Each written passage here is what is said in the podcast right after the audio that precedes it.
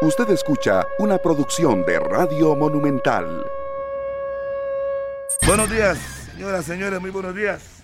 Que la pasen bien, que disfruten del programa. Hoy está Julián Aguilar en compañía de Don Miguel Cascante Alvarado, el número uno de la radio de Costa Rica en los controles, el pelón Miguel Cascante. Aquí contentos, como es costumbre, iniciamos una nueva semana, esperemos que esta semana sea tranquila, si es que Carlos no me provoca, pero bueno, saludo para todos y cada uno de ustedes. La liga se convirtió ya en el subcampeón nacional. Ya el señor Ludé, que era un aprendiz de técnico, por lo menos tiene en su haber su primer este, subcampeonato. No veremos si al final logra el campeonato o no, pero por lo menos ya con Alajuelense, que fue eh, que le dio una oportunidad como técnico primera vez, tiene un subcampeonato, un partido herediano alajuelense interesante. A la liga le pasó al revés, que siempre le pasa se defendió, se defendió y sobre el último minuto con 10 hombres saca la victoria. Hay que reconocerle que antes de la expulsión era un partido sumamente bueno. Pero bueno, así es de fútbol. Herediano perdió su invicto de prácticamente dos meses sin perder. Y ahí está. Y le abrieron la puerta a todo el mundo. ¿ah? Del puesto 3, del puesto 2 al puesto 4 está abierto para cualquiera. Señor Maynor Solano, ¿qué tal? Buenos días. Hola, hola Harry, ¿qué tal? Buenos días. El saludo para todos los oyentes de 120 minutos aquí en la radio de Costa Rica y quienes nos miran a través de la pantalla de Repretel Canal 11. Feliz inicio de semana para todos. Ya también quedó definida la final de la Liga de Ascenso. El Punta Arenas FC goleó en su casa, eh, perdón, en la casa del, equipo de Santana, 5 por 0 a los locales. Dejó el global 7 por 1, así que el Punta Arenas FC es el candidato más fuerte para llegar a la primera división y se verá las caras ante la Asociación Deportiva Carmelita que ayer fue al estadio Edgardo Baltodano y sacó la victoria 0 por 2 allá en La Pampa, en la Tierra Blanca y Carmelita se clasifica a la final de la Liga de Ascenso. ¿Cómo está el panorama? Si Punta Arenas gana los dos partidos de esta final, asciende directamente a la primera división si es Carmelita el que gana la final del torneo de clausura, pues nos iremos a dos partidos más. Pues recordemos que Punta Arenas FC ganó el torneo de apertura, así que algún histórico del fútbol de Costa Rica volverá a la máxima categoría, el Puerto o Carmelita. Ya veremos qué pasa en esta final de la Liga de Ascenso. Carlos Serrano, ¿qué tal? Buenos días. Hola, ¿qué tal, Minor? Un saludo para todos. Muy buenos días eh, en este lunes 9 con 2 minutos. Y bueno, la situación de campeonato nacional que cada vez es más clara para algunos equipos y más oscura para otros. Por ejemplo, lo que sucede con Jicaral y Guanacasteca, ya la diferencia de puntos es bastante y podría ya definirse eh, matemáticamente de forma oficial a mitad de semana. ¿Por qué? En tabla general, el equipo de Guanacasteca llegó a 45 puntos. Jicaral se mantiene en 39. La diferencia es de 6 puntos a falta de 6 puntos por disputar. Pero ¿qué es lo que sucede?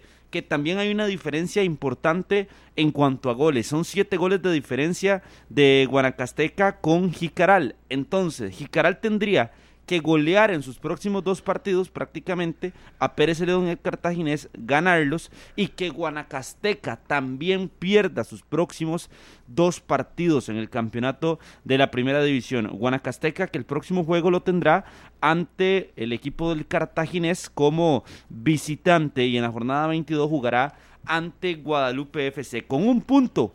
Guanacasteca podría salvarse y mantenerse en la primera categoría. Y Jicaral le diría adiós en un momento donde don Roy Barrantes denunció muchas situaciones eh, y por las cuales menciona él que, que Jicaral también está pues peleando todo este tema de, del descenso, pero también es claro en que de no se pudo eh, reforzar y demás, y que por ende están en esta, en esta lucha. Y lo de Cartaginés, mi estimado Harry McLean, que de nos sigue llamando poderosamente la atención torneo a torneo tenía una vez más una posibilidad importante de meterse en el segundo puesto de la tabla, porque Herediano perdiendo, Cartaginés llegaba con la posibilidad de entrar al segundo puesto. Pierde esa posibilidad y además pierde contra San Carlos y San Carlos con un equipo eh, que terminó con prácticamente ocho jugadores, ¿verdad? En el terreno de juego hubo muchas expulsiones para los Toros del Norte, pero aún así no pudieron en el cuadro del cartaginés y la que de lo que está hablando mucha gente es la reacción de Marcel Hernández en la acción de penal que cobra San Carlos y el reclamo de Marcel a sus compañeros. Sí, sí, sí, sí, sí. Eso ha dado mucho de qué hablar, ¿verdad? Lo de Marcelo Hernández.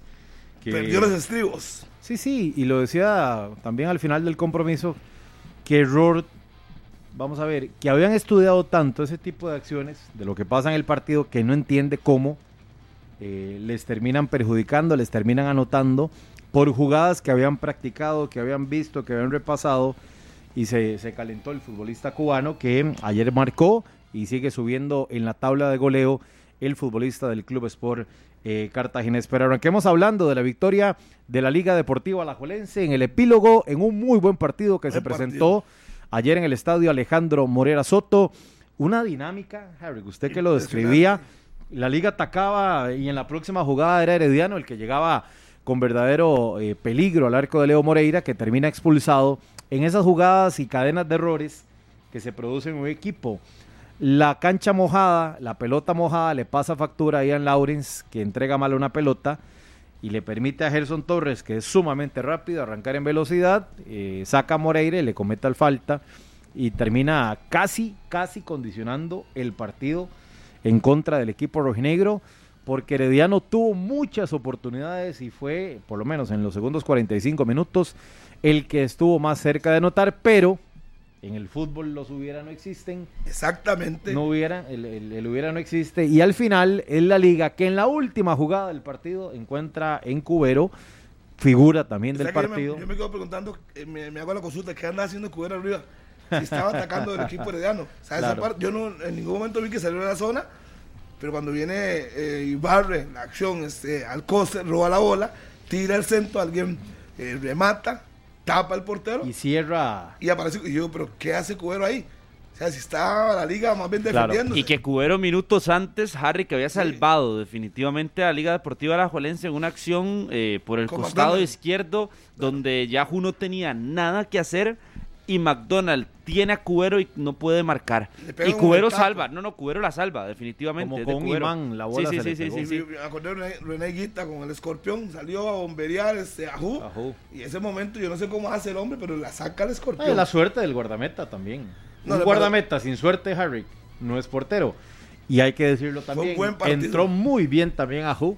Salvó esa jugada es que la entra que le tiraron, la, agarró con seguridad y fue. Entra en un momento tan difícil del partido, cuando Herediano está encima, y el muchacho responde a la hora buena, el guardameta suplente de la Liga Deportiva Alajuelense, cuando vemos las imágenes más importantes acá en la pantalla de Canal 11 de este partido en el Alejandro Morera. Y por segundo partido consecutivo, Rudé termina con 10 hombres. Y yo que siempre lo critico, no voy a cambiar mi, mi posición con lo que pienso de él, pero tengo que reconocer que los dos cambios que hizo que uno decía, bueno, ¿qué es esos cambios?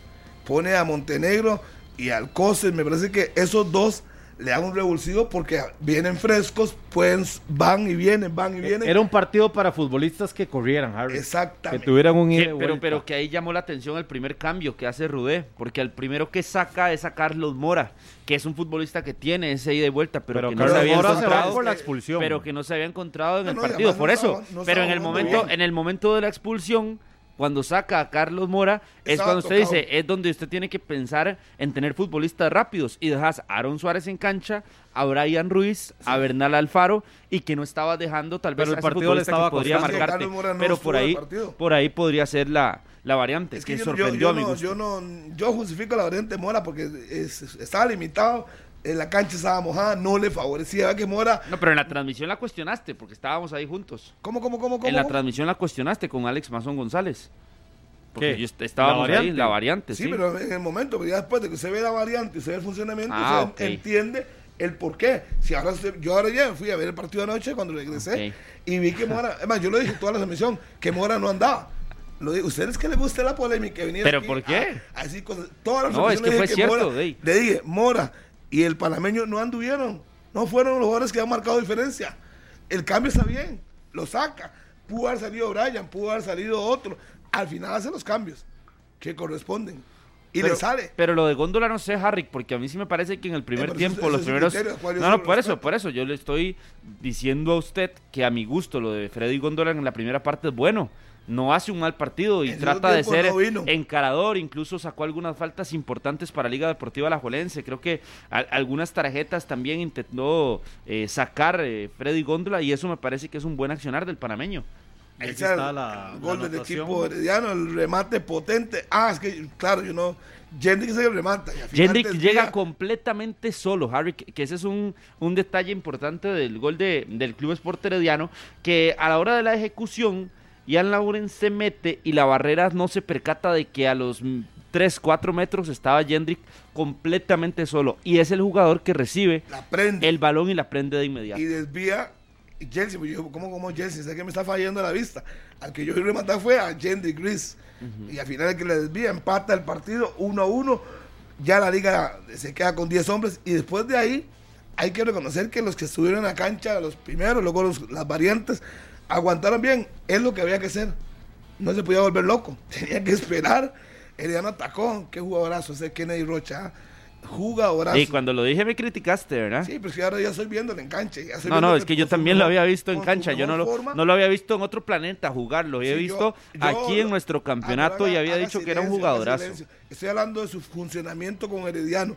Con Herediano no lo ha hizo tan bueno como ahora que ha ido levantando, le han dado confianza y parece que recibe, eh, s- eh, saca todo su arsenal. Es muy buen jugador Kennedy Rocha. Sí. Sale con velocidad, encara, le gusta el mano a mano y hay que reconocerle. Se nota Yo que está Ahora disfrutando. en Herediano. lo que Se está nota haciendo. que está disfrutando la oportunidad que le está dando Jafet porque había estado desaparecido. Sí, sí, y- y Con Justin Campos no eh, jugaba. ju- jugó poco, entraba de cambio. Ingresaba de cambio. Por sí. eso. Y no ha de marcado cambio. tanta diferencia como ahora. Pero hoy usted lo ve y me llama la atención porque es un futbolista que si hace algo bueno sonríe, si hace un mal pase también sonríe. ¿A qué voy con esto? Que el Que muchacho está disfrutando, está tranquilo, está confiando en las capacidades que tiene y vea que ayer fue una pieza determinante eh, en el compromiso, principalmente segundos 45 minutos, donde al final, bueno, la liga termina ganando eh, con a puro corazón, orden también del equipo rojinegro. Y buenas Pablo, ejecuciones. Buenos días. Sí, yo- yo creo muy buenos días a todas y a todos. Yo creo que, que, que si bien muchas veces se le ha recriminado o se le ha tachado a esta Liga Deportiva La y en especial a su técnico por lo lento en los cambios y que su funcionamiento, su planteamiento en partidos importantes es el equivocado, me parece que ayer a Rudé hay que reconocerle que los cambios fueron buenos. Eh, no sé, usted los pudo haber cuestionado quizás durante el partido. Pero si te vas al funcionamiento final, terminan siendo cambios buenos eh, y oportunos para la Juelense. Dos, yo creo que ayer la liga lo que hace es una reacción de equipo grande. Eh, eh, y, a qué me refiero? A que un equipo que aunque esté con 10, bueno, no terminó con 10, Harry, terminó con con 9, nueve, ¿verdad? sí. Pero digamos que aunque esté con 10, tiene la capacidad de reaccionar de un partido y de esta manera como te la reacciona, quita cualquier o, desvanece cualquier duda que se le pueda generar de cara al- al ingreso a las semifinales. Se demuestran a ellos mismos, yo creo que ayer lo decía Rudé bien también en la conferencia, esto era una cuestión de demostrarse a sí mismo, de demostrarse al equipo, de demostrarle a la planilla que tienen cómo resolver partidos que son fundamentales y puede empezar a quitarse gorilas de encima, eh, de no ganarle a rivales que son ah, con los que te vas a enfrentar para luchar por un título nacional. Entonces me parece que la victoria de ayer lo que le da es seguridad, confianza al equipo. No podemos dejar eso sí de lado, que efectivamente la liga comete serios errores en defensa, que a, la postre le, le convierten eh, eh, o, o le sacan la tarjeta roja a Leo Moreira, que si bien es un error del guardameta de la liga, este viene precedente de un error muy serio de Ian Lawrence en, en- un, en una jugada de balón hacia atrás y que efectivamente el segundo tiempo, estando 11 contra 11, el Herediano le encima a la Liga Deportiva Alajuelense. Y sí, claramente, en el arranque del segundo tiempo, la Liga se ve como encerrada en algunos momentos por una, un planteamiento bueno del Herediano. Ofensivo. Pero que sí hay hierros en zona defensiva de Alajuelense que no los puede disimular la victoria. Ojo, ya dije, la victoria es importantísima en todas las líneas, pero también tenés que analizar eso otro. Y de nuevo, lo del Herediano ya, ya no es problema de Alajuelense, que el Herediano desaproveche la oportunidad cuando está con 10 hombres, que tenga jugadas eh, tan claras como la de McDonald, que él mismo saca con su taco, ahí lo veíamos en una de las repeticiones, que eran clarísimas para gol, y que el Herediano no las haya aprovechado, me parece que es, que es que es problema del Herediano y no problema de la Liga Deportiva Alajuelense y que también, si bien el partido tiene una ventaja del Herediano cuando está con 10 la liga, tampoco fue tan abismal. Digamos, yo, yo no puedo terminar eh, creyéndole a Jafet que dice que fue muy superior a la liga. En el segundo tiempo genera más ocasiones en ofensiva, pero si usted ve, cuando la liga queda con 10, se ordena más atrás. Digamos, usted ve que sí el Herediano llega, porque claramente hay más espacios, pero si usted también nota, la liga, hay un momento en el partido donde se ordena y donde parece que sí está con 10 porque renuncia poco al ataque, llega poco en ataque, pero se le hacía muy complicado al Herediano también llegar. hay un momento donde sí, Herediano empieza a llegar más, pero también como que la liga se asienta mejor en la cancha y no era que, que, las llegadas eran apabullantes, eso, que te absorbe el rival, como que el Herediano absorbía la violencia. Yo tampoco vi como que era ese, esa, esa presión, esa, eh, esa, hasta que te ejerce tanta presión que se va a reventar. Yo no sentí eso, más bien en el partido sentí que Herediano sostenía la pelota, pero que había un bloque atrás sólido que se armó en Alajuelense, que sí tuvo hierros, pero que luego los logró acomodar y que tampoco la liga se veía tan asfixiada. Sí fue mejor Herediano, claramente, y tuvo más ocasiones en esos minutos, pero tampoco tan asfixiante como que uno dijera, ya va a caer, ya va a caer. No, no, sí, llegaba, pero también había ocasiones donde la liga terminaba resolviéndole y cuando un equipo de estos está con 10 se convierte hasta más peligroso. Porque también hay errores en Herediano que no se pueden dejar pasar. Usted no puede cometer faltas como las que comete el Herediano, que a la postre le terminan generando el segundo gol a la liga también. Es decir, faltas donde los jugadores de la Jolense estaban prácticamente uno solo arriba.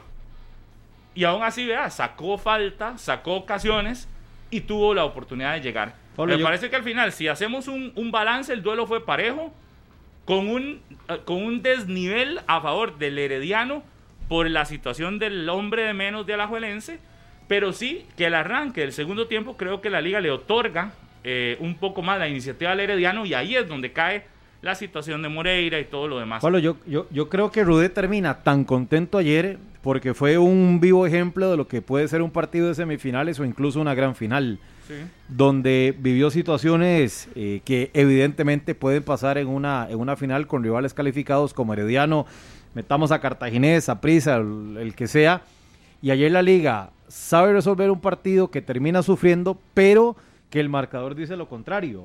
Y yo creo que Rudé se desahoga, tiene buena lectura por primera vez en un partido contra un rival eh, directo, contra un rival de peso, y los jugadores hay que reconocerles en Alajuelense Primero la concentración que tuvieron cuando quedan con 10 y el no renunciar. Véalo de Alcócer, un muchacho que viene creciendo, que saca una personalidad en un partido donde lo, de Yael que se para, que lo se para bien. lo del mismo Ian Lawrence, después del error que comete, que, el futbolista se, se, se, supo mantener, se supo controlar y le habló mucho José Miguel Cubero. Es que un error, vamos a ver, no se cayó. analice, analice a Ian Lawrence antes del error que comete no estaba pasando nada, estaba bien parado, se sumaba al ataque, o sea, estaba teniendo un muy buen partido Ian Lawrence. Comete ese error y tiene la fortaleza mental de decir, bueno, ahí sí me equivoqué, no pasa nada. digo, para mí, para mí eso de mantenerse y ese mismo momento donde dice no pasa nada y sigue y los mismos compañeros lo acuerpan es una virtud que ya empiezan a tener algunos futbolistas de la liga, porque eso, porque eso en algún otro momento jugador que se equivocaba más bien eh, estaba más ansioso dentro de la cancha, se caía y empezaba a notar muchísimo más, hierros, ¿verdad? De, de lo que decía Brian de lo mental. Sí. Claro. Que Más ayer- que los tres puntos que gana la liga ayer, yo creo que la liga gana confianza, gana en seguridad y dice, sí podemos ganarle a equipos como Y este pensando ayer nos da a conocer Y la Pablo, José Miguel que Cubero. jugadores como, nada Claro. más un toque, como ese Ian Lawrence. Sí. Total. Porque yo no creo le vuelve que, a pasar. Exacto, es decir, donde te das cuenta que en partidos como este, cometer errores tan gruesos te Ya la- pueden significar Sí. perder un título. Y Sí, ya la sí. liga lo ha vivido. Y, y uno entiende a Moreira porque él salió y usted lo Sí. vio en la toma y decía, ¿cómo la perdemos así, verdad? ¿Cómo Claro. fallamos así? De una cadena de errores que le pasa al final factura a Moreira, pero evidentemente es al calor de un partido, pero yo también creo que eh, reconforta al grupo ver a un muchacho con esa personalidad Por que supuesto, por Y supuesto. lo Y ayer lo, ayer lo que decía nada más. a Yael López, porque yo decía, defensa derecho por defensa derecho. Claro, Smith no aportaba nada, solo más que en defensa. El técnico es, hace un- una variante acertada y ya más bien ocupa al jugador de Herediano. Entró bien. Porque entró los marcando. conoce también y llegó a marcar bien a un jugador que cuesta mucho marcarlo. Es el futbolista que más faltas recibe, lo decíamos ayer en la transmisión de Deportes Monumental. 40 faltas en 15 partidos, 16 partidos que tiene Rocha, son muchísimas.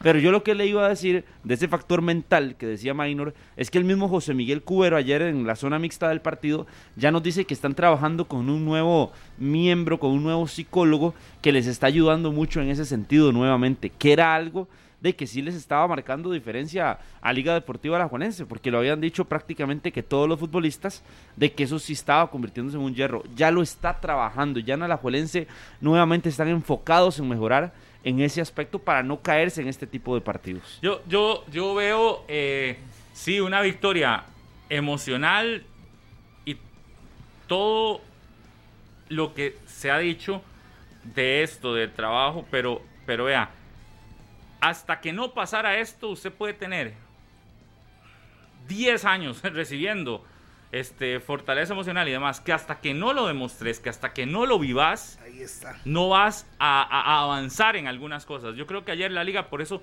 insisto, que ayer terminó eh, sacándose de encima un montón de, de gorilas que llevaba arriba. Eh, eh, eh, en el término popular es lo que se dice, ¿verdad? Cuando Sí, sí, cargas sí. gorilas de, Cargar, de cosas así. Ayer, presión. ayer te quitaste, vea, que, que si bien puede servir lo del trabajo emocional que se le ha hecho, puede servir todo el trabajo del nuevo, del nuevo, de la persona nueva, todo eso bien. Pero es que hasta que no lo hiciera en cancha, no se iba a avanzar. Exacto. Y me parece que ayer en cancha tuvo su masterclass en esa parte, en la parte mental de volverle a ganar así de esa forma, con desventaja numérica y en un partido que no se te estaba prestando eh, y en un minuto como el que lo ganas este, al rival. Ayer decía Jafet en conferencia que este tipo de partidos crean campeones, ¿verdad? Sí, sí, Yo lo digo que en las dos líneas, porque puede ser que al Herediano le, le genere La fortaleza. muchísimas ganas de volver a ser campeón. Muchas gracias, Chelita. Hoy- ¿Vieron el, el reportaje? Hoy salió en la teja el reportaje de Ah, Chelita. Sí, felicidades y muchas gracias a Eric Quiroz. Lo leí completito hoy. Se veía muy elegante, Sí. Chelita, Elegante. con esa blusa, calidad. Sí. Así que los que no compraron hoy la teja, ahí la pueden comprar para que conozcan a Chelita. Muchas gracias, Chelita. La masterclass de aquí. Chelita. Gracias. Este, y resulta que, que, que termino con, con este, con, esta pun- con este punto. Eh, si bien Javed dice que aquí pueden salir campeones, y yo creo que sí, Por las dos que vías. desde la parte este, de, de golpe, eh, donde mesa. vas ganando y, y- y- y te vuelven a ganar y te ganan de esa manera y todo lo demás, puede levantar a un equipo también de una manera buena, también en la otra vía. La liga puede sentirse otra vez empoderado de hacer cosas que hacía rato no, no cumplía. Y el mismo entrenador, porque ayer Johan Menegas en la zona mixta o cuando termina el partido, en, las, en la, Sí, no lo en hizo, la entrevista que da apenas termina el juego en Foot TV, dice que eso era un como, como dedicado al entrenador porque se había sido muy irrespetuoso con el técnico y porque con el técnico no se le ha valorado. Y estamos de acuerdo, pero también este entrenador tenía que demostrar algo. Y me parece que no es solo decir, mira, es que no se le ha valorado. Tal vez sí es cierto, no se le ha valorado, pero él también tenía que demostrarle a su afición, a su equipo, a la gente, al entorno, que tiene capacidad de hacer buenos cambios y que tiene capacidad de enfrentar a rivales a los que no les había podido ganar. ¿verdad? Entonces, digamos, va en las dos vías. Pa- Pablo, pero usted ¿en qué vía lo ve más? Me, me parece muy bien que, que digan, que demuestre lo que ellos le han visto al entrenador eh, en sus entrenamientos. Pero si el resto no lo hemos visto, eh, también él tenía que demostrar, y también él es el que tiene que demostrar que frente al banquillo puede tomar decisiones correctas y puede, puede, puede hacer algo desde el banquillo. Entonces me parece que va por las dos vías. no es solo pero tiene sentarse que, a ir, tiene que ir una más que otra, ¿no? Yo creo que va más por la de Liga Deportiva Alajuelense, aunque obviamente Jafet defendiendo lo de él.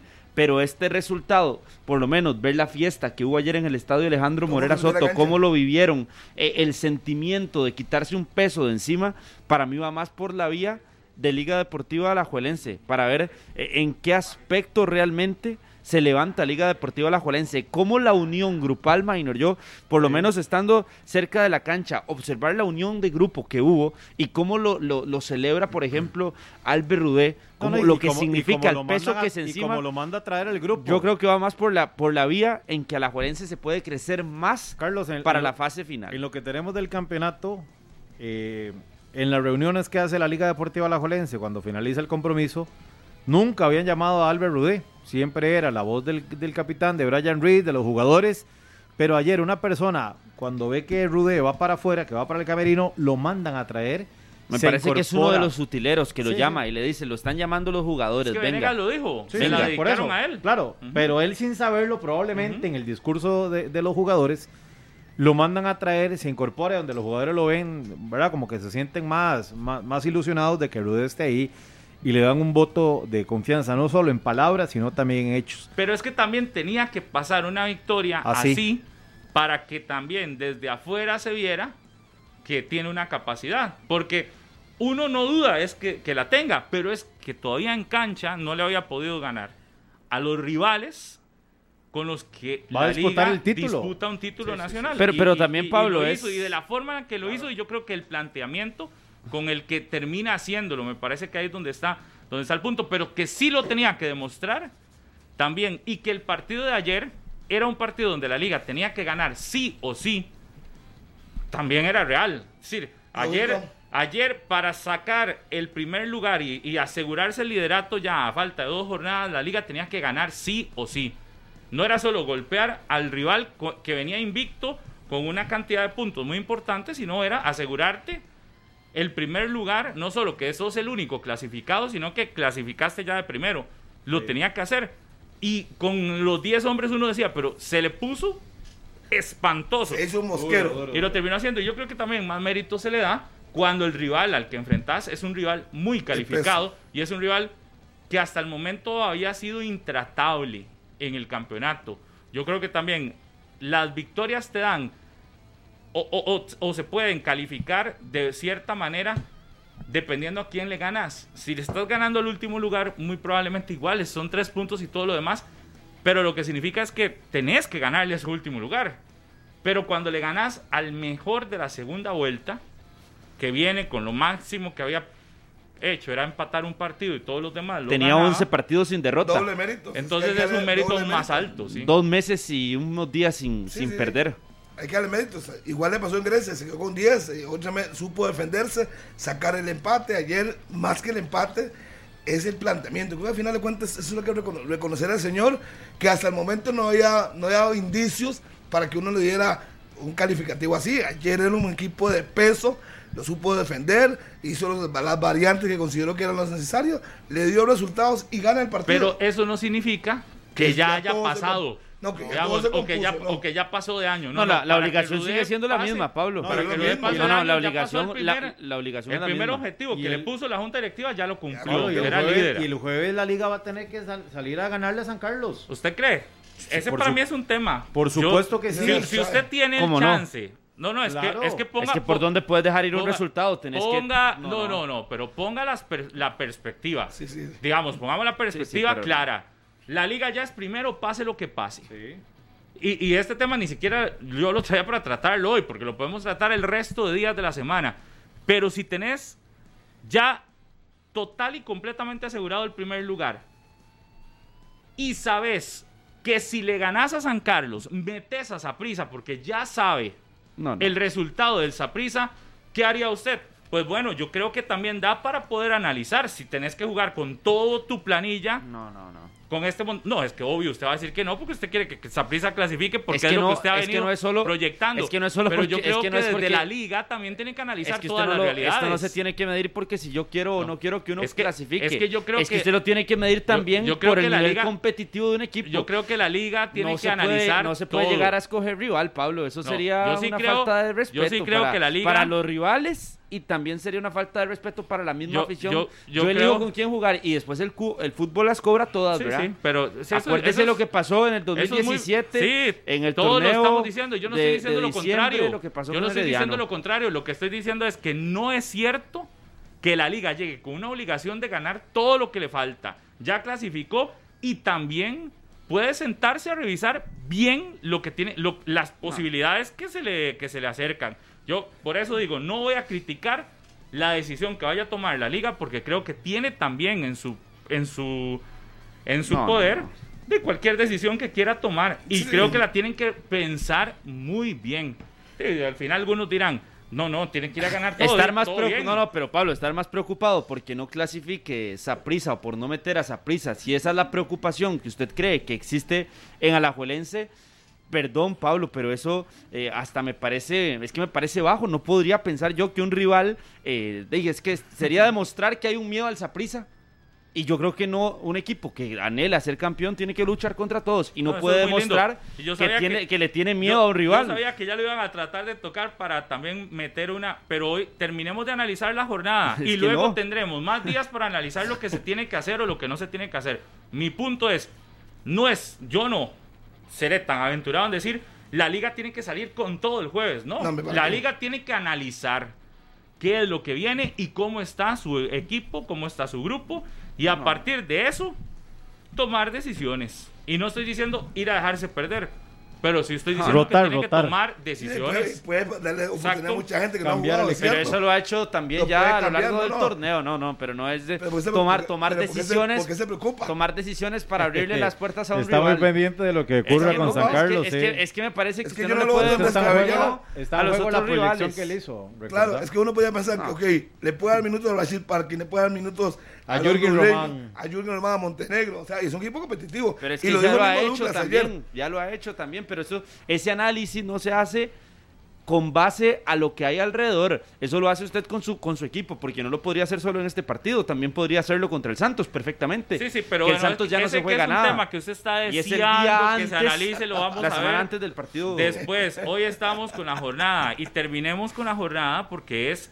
lunes de jornada Apenas. y hay que hablar del Saprissa y hay que hablar del Cartaginés, que también ayer se da, ¿Cómo y hay que hablar de San Carlos también, que son los cuatro que están y sin duda hay que hablar del descenso, porque el descenso, si bien ya casi está eh, definido, también hay una posibilidad, aunque sea mínima, pero existe todavía la posibilidad de que Jicaral se pueda salvar. Y hoy también otro tema para decirle, eh, Carlos, usted quiere ese, porque evidentemente quiere meterlo sobre la palestra. Pero usted lo trajo a la el mesa, yo no fui, No, no yo no le yo. estoy diciendo, yo le estoy Fue debatiendo hecho. lo que usted pero dijo. usted de Pero yo no- yo entró. no lo traje a Y la el mesa. séptimo, para, que, para decir más, es que Punta otro. Arenas Sí. entra a la final siendo el gran favorito y hoy yo me atrevo a decir, Punta Arenas, con lo que se le ha visto, no quiero demeritar a Carmelita y a todo su trabajo y todo lo demás, que me parece que, que- que- que- que se bueno. merece que se le reconozca, pero con lo que hemos visto de Punta Arenas, me parece que sin duda debería estar en primera división, aunque el fútbol no es de merecimientos, pero debería estar, pero, pero, pero hay mucho. hablaremos de eso. Y luego el martes o el miércoles podremos analizar y el mismo jueves, vean, nos quedan tres No, no, días los días para que usted quiera. esté- para los que días usted que esté quiera, tranquilo. los días que quiera. De que- Pero es que de me va a parece- decir todo lo que quiera de ese tema. Huele a miedo. terminemos. La liga contra Herediano, fuerte, alajuelense, termina fortalecido y demás. Y esto yo creo que al final, el, el- el resultado final del Herediano, tampoco es que le mete un golpe de, de knockout, ni mucho menos. Sigue No, no, con no. vida, puede seguir en el segundo lugar, depende de ellos ser segundos en la clasificación. Y también, como decía Jafet en la conferencia, es un equipo que anímicamente también puede levantarlo, un resultado como estos. Lo del Herediano tampoco es que es un golpe durísimo y que, que ahí vamos a ver un Herediano a partir de ahora distinto. No, no, me parece que sigue siendo fuerte candidato a un título nacional. Lo que sí es que me parece también que tiene que asegurar ese segundo lugar en este momento, no ponerlo en riesgo. ¿Y qué es No. asegurar el segundo lugar? Ganarle a Guadalupe, Guadalupe. y cerrar. Pero yo no eh, lo veo, Pablo. también. Yo no veo a Herediano que, que sufra en el cierre del campeonato y que pierda el segundo lugar. Creo que el equipo despertó en el mejor momento, está jugando bien. Eh, de ayer la, fortuna eh, no le permite eh, vencer a la Liga Deportiva Alajuelense. Pero yo creo que Herediano va a ser el segundo lugar de, la clasificación. Ha hecho todo, está jugando bien. Hay jugadores que se, reencontraron con su fútbol, con el nivel que nos tienen acostumbrados. El banquillo es fundamental. lo que ha encontrado el Club Sport Herediano, jugadores que ingresan y que mantienen el nivel o incluso mejor que otros, que otros futbolistas. Yo no veo que Herediano ponga en riesgo en lo absoluto No, no. el segundo lugar que ya tiene. Tiene dos nada. partidos, contra Guadalupe y contra el Municipal de Pérez Celedón. Eh, han sido No partidos que ya demostraron en los últimos 11 que no habían tenido ningún inconveniente. No veo que lleguen a tener eh, problemas. Y además es un equipo muy completo, es un equipo compacto que jugadores están teniendo momentos anda bien. importantes. Por eso le digo que al final todo eso provoca que si anda bien, yo creo que no, no pondría en duda. Y además No, no. también tenés que ver lo que está haciendo el rival que es Cartaginés por ese segundo lugar y ha dejado puntos en partidos donde no debería y es donde de, no ha aprovechado. Entonces, si no ha aprovechado, todo se junta para que Herediano pueda mantener el segundo Y puesto. lo que pasa es que ahí nada más en juego eh, la, cerrar la serie. Porque posiblemente cerrar la serie Herediano Cartaginés, el 2 Sí. contra el 3. Nada más me parece que se pelea eso hasta el momento entre ellos dos. Y Herediano yo lo veo Tan fuerte. seguro ya que es Herediano Cartaginés. Y ahora viene la Sí. tendencia, no Pablo. no Cartaginés gana partido, pierde y el otro gana. Sí, le Pero, toca y juega en Según casa la tendencia, equipo pequeño en casa gana Cartaginés. Minor, pero, pero vamos a ver, si ya vamos a entrar a hablar de ese cartaginés, ayer Heiner estaba, Chivísima. yo lo escuché, en Yo la lo vi. conferencia estaba con Furioso. justa razón, pero tiene que estar más bravo con esta dirigencia que le hizo tener un portero no de calidad para ser segundo y para cerrar el campeonato nacional. También tiene que estar Sí. claro que le está faltando planilla. El cartaginés se nota que no le aguanta tantos partidos seguidos, tantos. Hay, hay, hay, hay, una, hay una claridad que, que usted ve que los jugadores están, están reventados en algún caso y que efectivamente no le está alcanzando la planilla. Tiene que darse cuenta que esta seguidilla de partidos lo que te deja en evidencia es que le hace falta un portero de jerarquía para ser el segundo. Dos, que, y, y que lo de Briseño ha sido más tiempo de lo esperado. Sí.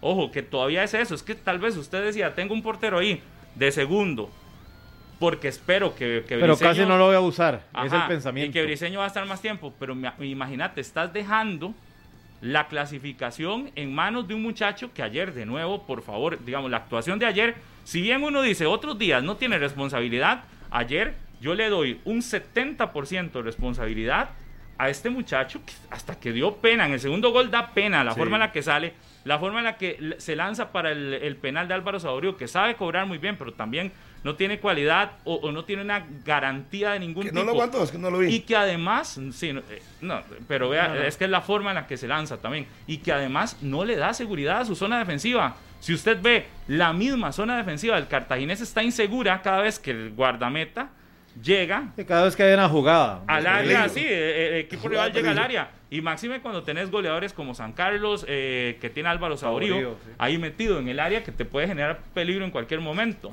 Entonces, para mí, lo del cartaginés es, tiene un partido contra Guanacasteca donde tiene que asegurar La esa clasificación. clasificación. Pero el cartaginés tiene que mejorar muchísimo mentalmente, sí. Pero también Heiner tiene que, que estar bravo no solo con los jugadores, sino también ver que su planilla se le está haciendo corta con la seguidilla de partidos que está teniendo. Y el Cartaginés tendrá que evaluar para el próximo torneo buen portero segundo y adicional un par de unos dos o tres jugadores más, uno por línea de un nivel aceptable porque con los mismos te vas a reventar. Y ayer Marcel, vea lo de Marcel también, cuando hay increpa a sus compañeros, yo no sé si eso es bueno o malo. No, no, nunca- Pero- eso nunca va a en ser público, bueno, en-. Pero Pablo, como lo no. hizo y la forma así, vea, a José Luis Quiroz fue a uno de los que empujó Sí. y se le vio más mal.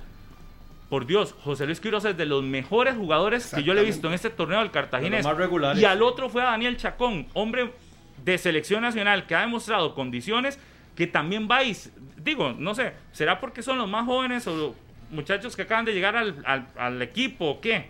Digo, a mí me parece que igual puede estar muy molesto y todo lo demás, que a los dos con los que se va, quizás ayer pudieron haber tenido errores y demás, pero no creo que sean los causantes de que el cartaginés pierda un partido como visitante o no. Me parece que les toca jugar con la más o bailar con la más fea cuando no tenés un portero seguro y cuando pero- adicional de eso te- te- tenés reprocharle José Luis Quiroz ha sido figura en ese cartaginés, me parece a mí. Y lo de Daniel Chacón, ni qué decirlo también.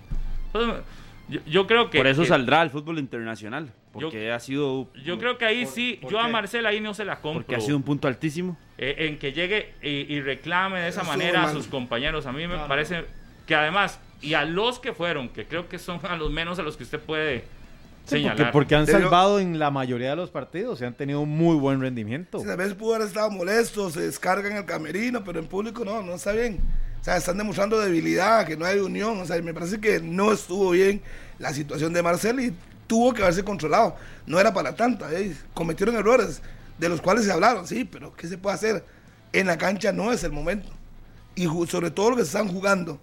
Se divide el camerino y entonces sí, hay un serio problema. Ah, y, y hay incapacidad todo el plantel que no puede aprovechar que San Carlos estaba Con hombre menos. Con dos, con no- uno dos hombres menos. Sí, pero digamos que jugó Un lapsus. con No, 10. no, y también, y no, con no, nueve bastante jugó tiempo. también mucho tiempo. Sí, fue el los menos, pero, No, y después jugó con 8 o 5 minutos y metieron el gol. por eso, pero en cancha no, no, no es posible, no es posible que, No que- se ve. que se tenga una reacción así cuando falla todo, lo, cuando falla el colectivo. Cuando falla el colectivo también hay Ese es el punto, incapacidad. Maynor, es que no solo fallaron esos, esos dos. No, todo es todo, es todo, es todo. todo el equipo no tuvo capacidad.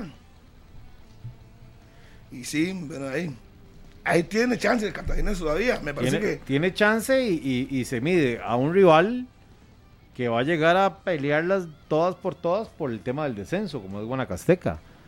Pero si la matemática y si la tendencia y la conducta se mantiene, dice que Cartaginés podría Sí, o, está no- para ganar en casa el siguiente partido, porque eso ha sido Es que la ha sido fuerte en casa, Gana, en pierde, casa. vuelve a ganar. sí, pero cuando juega en de local ha sido un equipo fuerte. En casa solo contra la Juelense, ¿no? Exacto. Solo contra la Liga perdió el, el partido también, que era determinante, porque es que yo insisto en ese yo me voy más por el factor emocional del cartaginés, porque si usted observa y, y va midiendo los partidos importantes, son en los que Cartaginés de tambalea y donde no aparece el equipo contundente, el equipo fuerte en ofensiva, en este tipo de partidos es donde de, de- desaparece de alguna forma y empieza a generar más dudas, un mar de dudas para Pero todos los día- aficionados, porque yo, entiendo lo del portero y le voy a dar la, hoy, hoy le voy a dar la razón a Pablo en, en- en- de alguna forma en que tal vez la confianza, pero no se podría excusar en todo el momento del cartaginés en el tema del guardameta. Para mí hay muchos hierros más. Y usted Pero- sigue repasando la alineación del cartaginés. Ayer una variante nada más. El ingreso de Ronald Mauricio Montero. Pero no, no, no hay una. No hay más soluciones a situaciones que se dan en la Es cancha. lo que yo estoy diciendo. El, el Cartaginés le está quedando corta la planilla para una seguidilla de partidos como las que tiene. Y, y- y, bueno, para el Cartaginés es el tiempo que va a tener Después del parón. después del parón, sí, para recuperar jugadores y, y para darle también. Pero Pablo, ¿a este, recuperar? Es que recuperar a quién? Es que tiene que recuperar a los Yo titulares. lo que estoy diciendo pero, es, pero para mí, recuperar en el sentido de descanso, en Sí, el sí, sentido ahí. de, de- de- no, no es que, bueno, y aparte, sí, recuperar a Briseño, que no puedes llegar a una semifinal con un novato atajando. Ya estás viviendo las, las consecuencias de poner a novatos en momentos tan fundamentales de un torneo, donde los rivales también se dan cuenta y tienen, y vea, ayer San Carlos no iba a sacar nunca a Álvaro Saborío No. de la formación estelar ni en un momento del partido. Al final no terminé. Yo, yo estuve viendo casi todo el juego, no lo pude terminar de ver. eh, los últimos minutos, no sé si al final hizo variante con Álvaro Saborío. Pero yo lo que veía es, tenés toda la posibilidad de contar con un delantero que sabe aprovechar, que tiene primero. espuela, Y todo lo demás, de, aunque te hayas quedado con nueve de, can, de campo, porque le expulsaron tres, hasta el guardameta suplente, le expulsaron a, a San Carlos, tenías que tener a alguien ahí generándole peligro a una zona defensiva que se mostraba muy insegura. Y por eso yo, mi punto es ese, es decir, eh, hoy lo que Heiner tiene que ir a decirle al equipo y a, y a- no al equipo, al- al- al- a la dirigencia, es, vea, si bien tenemos una buena planilla, me alcanza para tener 11 titulares full. Pero las variantes, en las variantes es donde me hace Me falta. estoy quedando. Claro, porque no es lo mismo meter a un fulano que a otro cuando me, da, me ponen eh, este, en un partido porque no, no es el mismo nivel ni es, ni es la misma calidad, desgraciadamente. No, no, incluso vea Pablo, por ejemplo, Paolo Jiménez, que llega al Cartaginés y juega poco. Sí, es que Es no- un refuerzo, pero ¿cuánto juega Paolo? ¿Cuánto realmente le aporta? Es que no en- los ponen. en- en- no, no, no, Harry, que es que por algo no los algo. ponen. Sí, sí. Es, Es que, que no me quedo no es que no viendo los y yo digo, ponen. Byron Bonilla, por ejemplo, para mí es un titular. Pero Byron, pero vea Harry. No lo Yo lo veo por No, todos no, lados, no, Harry. no, yo lo puedo ver con José Gabriel Vargas. exacto. Yo lo puedo ver con José Gabriel. Vargas, lo puedo ver con Víctor. Murillo, con Ronald Mauricio Montero, con Byron Bonilla. En ofensiva ¿Y que tiene ¿No el? Cartaginés. Ya, ya, Sí, y- puede ser titular, Sí, pero, pero, pero ¿qué te garantiza? No sé. ¿Y qué le garantiza que si ¿Y a quién ponen, dejas en banca? Es el técnico De- es que tiene que, tiene que buscar, a tiene Jekyll que buscar. No, pero es que usted tiene que Tiene que buscar. Si, si ¿a Jekyll tiene siete partidos consecutivos jugando Exacto. 80 minutos y el futbolista dice, mira, prefiero descansar, prefiero solo banco. jugar 30 minutos y hay una comunicación con el técnico. Carlos, ¿cuál en jugador ese va a decir, "Prefiero No, no, es descansar"? que, es que también favor. se tiene que Ninguno. se tiene que abrir la oportunidad de Ninguno. que los jugadores digan o que el técnico se dé cuenta, entonces vea, si no lo dice, de, de que ya hay jugadores que tal vez físicamente no les está alcanzando al 100% Pero para Y- con lo que se está jugando Cartaginés. Sí, pero ahí tenés oportunidad con Byron Bonilla. Es que usted No. pero, pero le está quitando eh, No, no, talento yo- yo- o no. calidad no toque la Byron fórmula Bonilla. que funciona. Exacto, Ahí ese sí. es el punto. Eh, eso de no No tocar la fórmula, la fórmula que no funciona, tocar la ¿para fórmula que funcione, pero que también no funciona, ¿verdad? Porque no funcionó contra Herediano, no funcionó contra Bueno, la pero la- pero ¿dónde no está? funcionó contra San Carlos. Pero ¿a dónde entonces está? Tampoco es que es la fórmula perfecta. Porque ¿Y si quién lo la ha dicho? fórmula, no, no, es que usted dice, ¿Quién ha no dicho toque- que es la fórmula no perfecta? toque la fórmula y que usted no, funciona. y usted no tiene el valor para decir- criticar al portero no- eh, al muchacho porque es su la- amigo. no toque la fórmula perfecta. ¿Por qué? Porque Entonces no toque el marco cuando esté Briseño. Usted no viene, usted viene a decir aquí de que Cartaginés tiene que mantener la misma línea sí, en todos los sí, partidos. porque los que los suplentes no tiene tienen la que capacidad. han perdido. Pero Byron Y Bonilla no tiene, sostengo, yo no Byron tengo Bonilla no miedo, tiene la capacidad. como usted, de decir Byron cosas. Pero respóndame, Byron Bonilla no tiene la capacidad. Para ser titular no. Víctor Murillo no tiene la capacidad No, para porque ser comete titular. muchas faltas y se gana tarjetas amarillas. José fácil. Gabriel Es Vargas no tiene la capacidad para ser titular. Falló contra el Herediano cuando fue titular. En Herediano, también, en, y ayer Cartagin- también en falló. Cartaginés, ¿Qué- en qué más Cartaginés no hay, no, no, en Cartaginés no hay capacidad en el banquillo, entonces así de No, sencillo, lo es una de las debilidades, Ahí- Carlos. No. Tal es vez no una es de que- las debilidades. Para mí también tienen que Tal buscar vez no es que no variantes haya en, capacidad. titularidades. Yo, no- yo, yo me desligo de que no hay capacidad, no es cierto. Lo que pasa en el cartaginés es que es poco profundo el banquillo comparado con su formación estelar. La formación estelar me parece mucho más fuerte que lo que tiene en el banquillo. Y creo que ahí es donde tiene Pero, la posibilidad de, de buscar jugadores quizás de un nivel más alto Todos en todas las líneas. Pero ¿sabe lo puede buscar, puede es buscar alternativas. Siga, siga, siga. Todos los jugadores que usted mencionó han funcionado mejor de variante que de titulares. Pero También han funcionado como titulares, minor. No, Yo a Víctor no. Murillo le he visto partidos buenos. Le he visto No, buenos partidos, Sí, le he visto buenos partidos a Byron Bonilla como titular. es que- Paolo Jiménez no ha tenido la oportunidad de ser titular cuando venía al fútbol de Bolivia a ser titularísimo Pero en su equipo. vino. Dije, este, este torneo. Y por eso. Y por eso vino para este Sí, torneo y no ha aporte tenido no la oportunidad para ser ya- titular. eso ya no es una justificación. Nah. Para mí está, para mí es que está muy claro. Marcel es el delantero estelarísimo. Si no está Marcel, ¿a quién metes que se compare un poquito con la calidad de Marcel? En el banquillo no hay. ¿No? No, hay, ni siquiera. que improvisar con Allen Guevara de 9. Ajá, No, no, lo como ya hizo lo ha tenido lo- que lo- hacer. lo hizo con- Entonces con- necesitas con otro delantero que te haga goles. Que ahí ya se recuperó, vi que ya se recuperó Arturo, Giovanni Campos, Arturo Campos. Que me parece esa es, esa es una buena alternativa en el cartaginés. Pero Pero, con seis tiene que meses ir, sin jugar. Exacto, tiene que ir poco a poco y el tiempo este de, de- de recuperación le va a servir.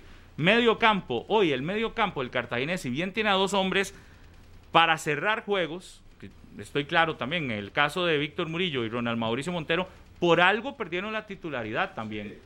Exponen al cartaginés a mucha falta y ellos mismos se exponen a salir expulsados en cualquier momento. Entonces sí, puede tener la posibilidad ahí con estos dos, pero me parece que los que están en titular, en la formación estelar, que se ganaron esa titularidad por encima de ellos, están en un nivel o un escalón más alto.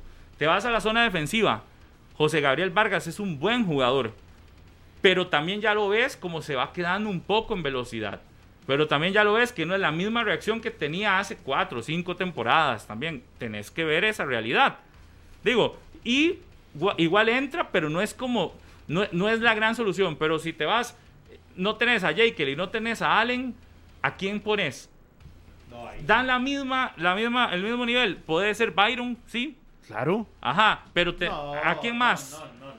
Pero igual si Byron lo ha demostrado para, no, para no, sacar a no, estos no, dos de no, no, titular. Por supuesto que sí. Pero ahí tiene. Pablo Jiménez. Yo sí, y voy con la línea del guardameta. No tenés a Bolívar y dejaste a un novato A- a para cerrar el Briseño. campeonato. eh, a Briseño y dejaste a un novato para cerrar el campeonato. Yo creo que sí, Heiner tiene que sentarse y decir, mira, si me hace falta una planilla, por lo menos unos dos o tres jugadores por línea que me aseguren o que me den más seguridad a la hora de ingresar. Si no, por algo es que el cartaginés es de los equipos que menos jugadores utiliza en un campeonato. En Sí, el pero, campeonato. pero yo, yo creo, Pablo, digamos, eh, estoy de acuerdo con usted en, en cierta parte, pero yo creo que también el técnico se casó con un 11 y él pensó con eso iba a salir. Y creo que es un error porque ahora pierde a Montero para el partido por cinco amarillas. Tiene que poner un jugador, no sé a quién va a poner, pero hace cuánto no ¿A juega. cuál Montero? Eh, a Montero a- al 10, al 10, a Ronaldo Araya. A Luis Ronaldo. Lo pierde, tiene que meter a otro. ¿Y a quién va a poner? Exacto. Y el- no, ¿a quién va a poner? De que, que esté en forma, con lo que se No, juega. no, pero para mí no es a quién va a poner, es quién suple a Ronald, eh, eh, a Ronald, a Rola- eh, A Ronaldo. Ronaldo Araya. A Ronaldo. Es Y que en- yo- en, el banquillo no tenés a uno con esa calidad. Vea, pero Pablo, Yo hagamos- yo pondría- Pero, yo Pablo, vea. a Montero No, no. o a Murillo Pero- y suelto a Guevara. Pero Harry, vea, vea hace que, un equipo mucho más defensivo. vea que lo que dice Minor del, del 11. Vamos a medir resultados con derrota para el cartaginés. ¿En qué momento se iba dando la derrota y aparecieron las variantes? Contra Herediano, al minuto 54 entró Carlos Barahona y salió Jekyll Venegas. Ahí el marcador iba 2 a 1 ya. Y al minuto 64, con el gol del Jendrick, 3 a 1. Y en el 69 aparecieron cuatro cambios. A partir del Él solo. 69, cuatro cambios, no, dos y dos. Cuatro cambios en el cartaginés y el resultado terminó con un gol más para el Herediano. Pero aquí con la base perdió 3 a 1 el partido contra Se Herediano. no vio el partido, y a ¿verdad? partir y a partir también de la última no fecha partido. en la jornada 20 contra San Carlos, vamos a ver el resultado y cuando San Carlos al 82 iba ganando con el gol de penal 3 a 1 y antes al 75 iba ganando 2 a 1, aparecen cambios, Byron Bonilla, aparece Carlos Barahona, aparece Giovanni Arturo Campos, tres variantes, pero el cartaginés ya iba perdiendo con su base. Ya iba perdiendo con su equipo estelarísimo. Entonces, tampoco se puede marcar aquí de que y- esa es la y- y ese senda del análisis, ¿a triunfo es la senda del triunfo para el cartaginés usar un mismo once o mantener siempre No los mismos titulares. No, No necesariamente. por eso. En casa pero sí. eso es lo que es que es lo que mantiene casa sí, Minor. en y casa no, fuera sí. de casa es otra cosa. Por y eso. la misma base, fuera de casa es otro Pero equipo. para mí sí le hace faltan figuras. A mí para el cartaginés sí le hace falta amplitud en la planilla. Y no estoy hablando de cantidad, estoy hablando de calidad. Para mí sí hace falta jugadores de los que Heiner pueda echar mano y de- a los que él le tenga confianza. Porque puedes decirme que tiene un montón. Pero igual, es la confianza del entrenador, ahora usted lo acaba de decir. Sino que lo diga Justin Campos. Exacto. Justin Campos ha armado su equipo dejando por fuera un histórico del Por Saprissa sí. y no es cantidad, es que él eligió la calidad con la que quiere jugar o con los que quiere jugar. Que es que ahí vamos con, con Heiner. Entonces ahí me voy, sí. Pero Heiner hoy, sí, yo le doy la razón que esté enojado, porque los partidos los tiene que enfrentar de una manera como lo que él todo lo que decía, pero adicional, tienes que ver que tu planilla, lo que querés, se te está haciendo corta para tantos partidos. Es más, pero por- yo insisto en esto, al Cartagena le puede hacer muy bien el parón, porque ahí va a poder Descansar, darle de nuevo claro. descanso a todos estos y llegar con toda la energía al, al cierre. Y tiene que ganarle a Pablo, y Guanacasteca, aunque sí. Carlitos y el análisis que hizo, que perdió, no sé, un minuto y medio los, los datos. En minuto y medio analicé ¿Verdad? algo muchísimo No, mejor que no, usted, es que, que no no- ha tenido la capacidad para ser más amplio en decir que solamente los en- 11 en del absoluto. cartaginés. Y que ahí cuando tiene que arranque las quedarse. semifinales, usted verá que va a ser el mismo equipo que utilizará Heiner con Briseño y no con Estamos el- el muchacho. en la jornada 20, no en las semifinales. Minor Cartaginés ni eso, siquiera escuche, está seguro escuche. con su campo en semifinales. Así paro, que si haga el análisis con lo que hay, mete, no con, lo, con el futuro titular. o con las posibilidades. Hágalo con lo misma- que hay. No, no, es que va a ser Ya. Cartaginés está en El semifinales. miércoles El puede estar en miércoles, y va con su equipo miércoles titular, va con la base. Hoy, hoy que estamos lunes 9 de mayo, todavía no puede venir usted a cantar victoria Yo o a analizar algo que no ¿Por está, qué? que no hay, porque todavía no meto. está. Yo meto al Cartaginés en semifinales es mi criterio y lo tiene que respetar. Sí, sí, sí, lo respeto. Entonces, Entonces- respete también el análisis que hago. No, es que si pide respeto, si pide respeto también pero respete, usted lo ve fuera. ¿Ah? ¿Usted lo ve fuera? Lo veo, lo ve veo lo no veo- entra. lo veo peleando hasta el fin de semana. Usted, usted dice que el miércoles el Cartaginés no gana. Todavía el Cartaginés no entra. eso. No, no, pero la gana. pregunta es no es esa, es Responda, el miércoles responda. Cartaginés no gana. ¿Sí no? Cartaginés Porque sí, si sí. gana ya entró. Así de sencillo, ya no hay Es forma de que Pablo, quede una fuera. cosa es hacer un análisis de cambios y, y entender la. Sí, sí, la- sí, la es que yo, yo, yo puedo ver al que no Cartaginés. tienen yo digo la- que la- yo veo la el claridad. Cartaginés empatando contra Guanacasteca. Ok, no lo ve ganando. Yo no lo veo ganando. Exacto. Bueno. Ya Por algo, por algo lo estoy Ok, diciendo, sí. Mainitor. Sí tiene atención. sentido. Ya echó para atrás y Ahora sí acomodó. tiene en lo más sentido, ¿por mínimo. qué lo ve fuera? No, no, ¿en qué echado para atrás? Y estoy diciendo que lo veo empatando el miércoles. Ah, dijiste que iba a ganar. No, lo veo empatando, lo- el panorama de que lo si ganaba, veo empatando, cambió. lo veo empatando y se lo dije, es más, en- es más, en ayer se lo dije, ayer se lo dije a André Hizo la del Aguilar. partido, iba Pipo y Ayer- escuchó en la matemática Ayer se lo dije a André Aguilar y se lo puede decir, es más, más pregúntele. No, Cartaginés lo veo empatando con Guanacasteca. No, no está tan ocupado, lo que está jugando Royal Crush o no sé qué No, está jugando. no tengo esos juegos. O Entonces, ocupadito no está. ¿Usted no ve a Cartagena ganando en Jicaral? En Jicaral sí. Y si ganas adentro. Sí, por eso, pero lo veo, hasta, lo veo adentro hasta el próximo domingo, no Aquí cantando donde victoria yo hoy. tengo, aquí es donde yo tengo bases para decir lo, lo del cartaginés y, y cómo Heiner se ha casado con un equipo y es el equipo en el que él confía. El equipo que menos jugadores ha usado en el campeonato oficialmente Es el cartaginés. Y Solo según Carlos, 21. En la, en la jornada 21 va a llegar a cambiar. Es solo, 20 solo 21 No, no. jugadores. Es que usted y cree que tiene que mantener toda la base Luego- siempre. Pérez León que ha usado 23. Guadalupe y la Liga solo han usado 24, por ejemplo. 26 han usado Guanacasteca y Sporting. 27 Santos y Herediano. 28 Grecia. 29 Saprisa. Y el que más ha usado es Jicaral Sí. con 30. Ante la situación de que darle vuelta a todo eso. No se va a casar con un mismo 11. Ese dato de la UNAFUT. Sí, sí, yo no veo a Cartagena teni- teniendo ningún problema frente a Guanacaseca el próximo miércoles. Yo no veo ningún problema para clasificar a Cartaginés. Yo a Guanacaseca fuera el Chorotega es igual que Cartaginés fuera el Feño Mesa. Un equipo más a mi criterio. Yo, yo aquí veo que, que, que el Cartaginés con solo ganarle a Guanacasteca con 34 puntos está dentro. Ya, ya, ya, ya se mete en todo el sentido porque tiene una buena cantidad de goles también Claro. a favor. Y aquí, ¿quién le podría sacar? Saprisa o Sporting, alguno de los dos va a quedar prácticamente eliminado Muerto. el miércoles. El que pierda ese partido o si empatan, los dos se ponen en problemas graves.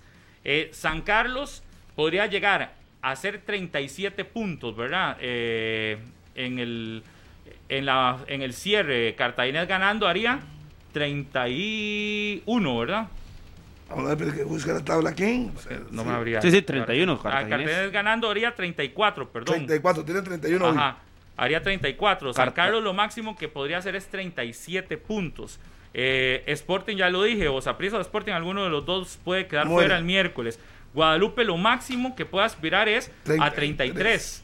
Ya con 34, el Cartaginés está dentro. Por eso, el Cartaginés ganando el miércoles asegura estar en semifinales. Ahí sí le compro que Heiner muera con su idea. Claro, si tiene que ganar. El Eh, partido lo obvio. tiene que ganar sí o sí. Ahí sí yo critico que no hace cambios. No se pero hoy sí, hoy tiene que terminar con lo que lo ha llevado ahí. Exacto, no se exponga, exponga. para nada de Hoy cara sí. al ulti- a la última jornada. En el partido del miércoles debe saber que es su gran oportunidad. Lo que ha hecho todo el año, termine, muera con la suya. O muere o clasifica. Lo máximo que haría Saprissa ganando sus dos partidos es 34 puntos.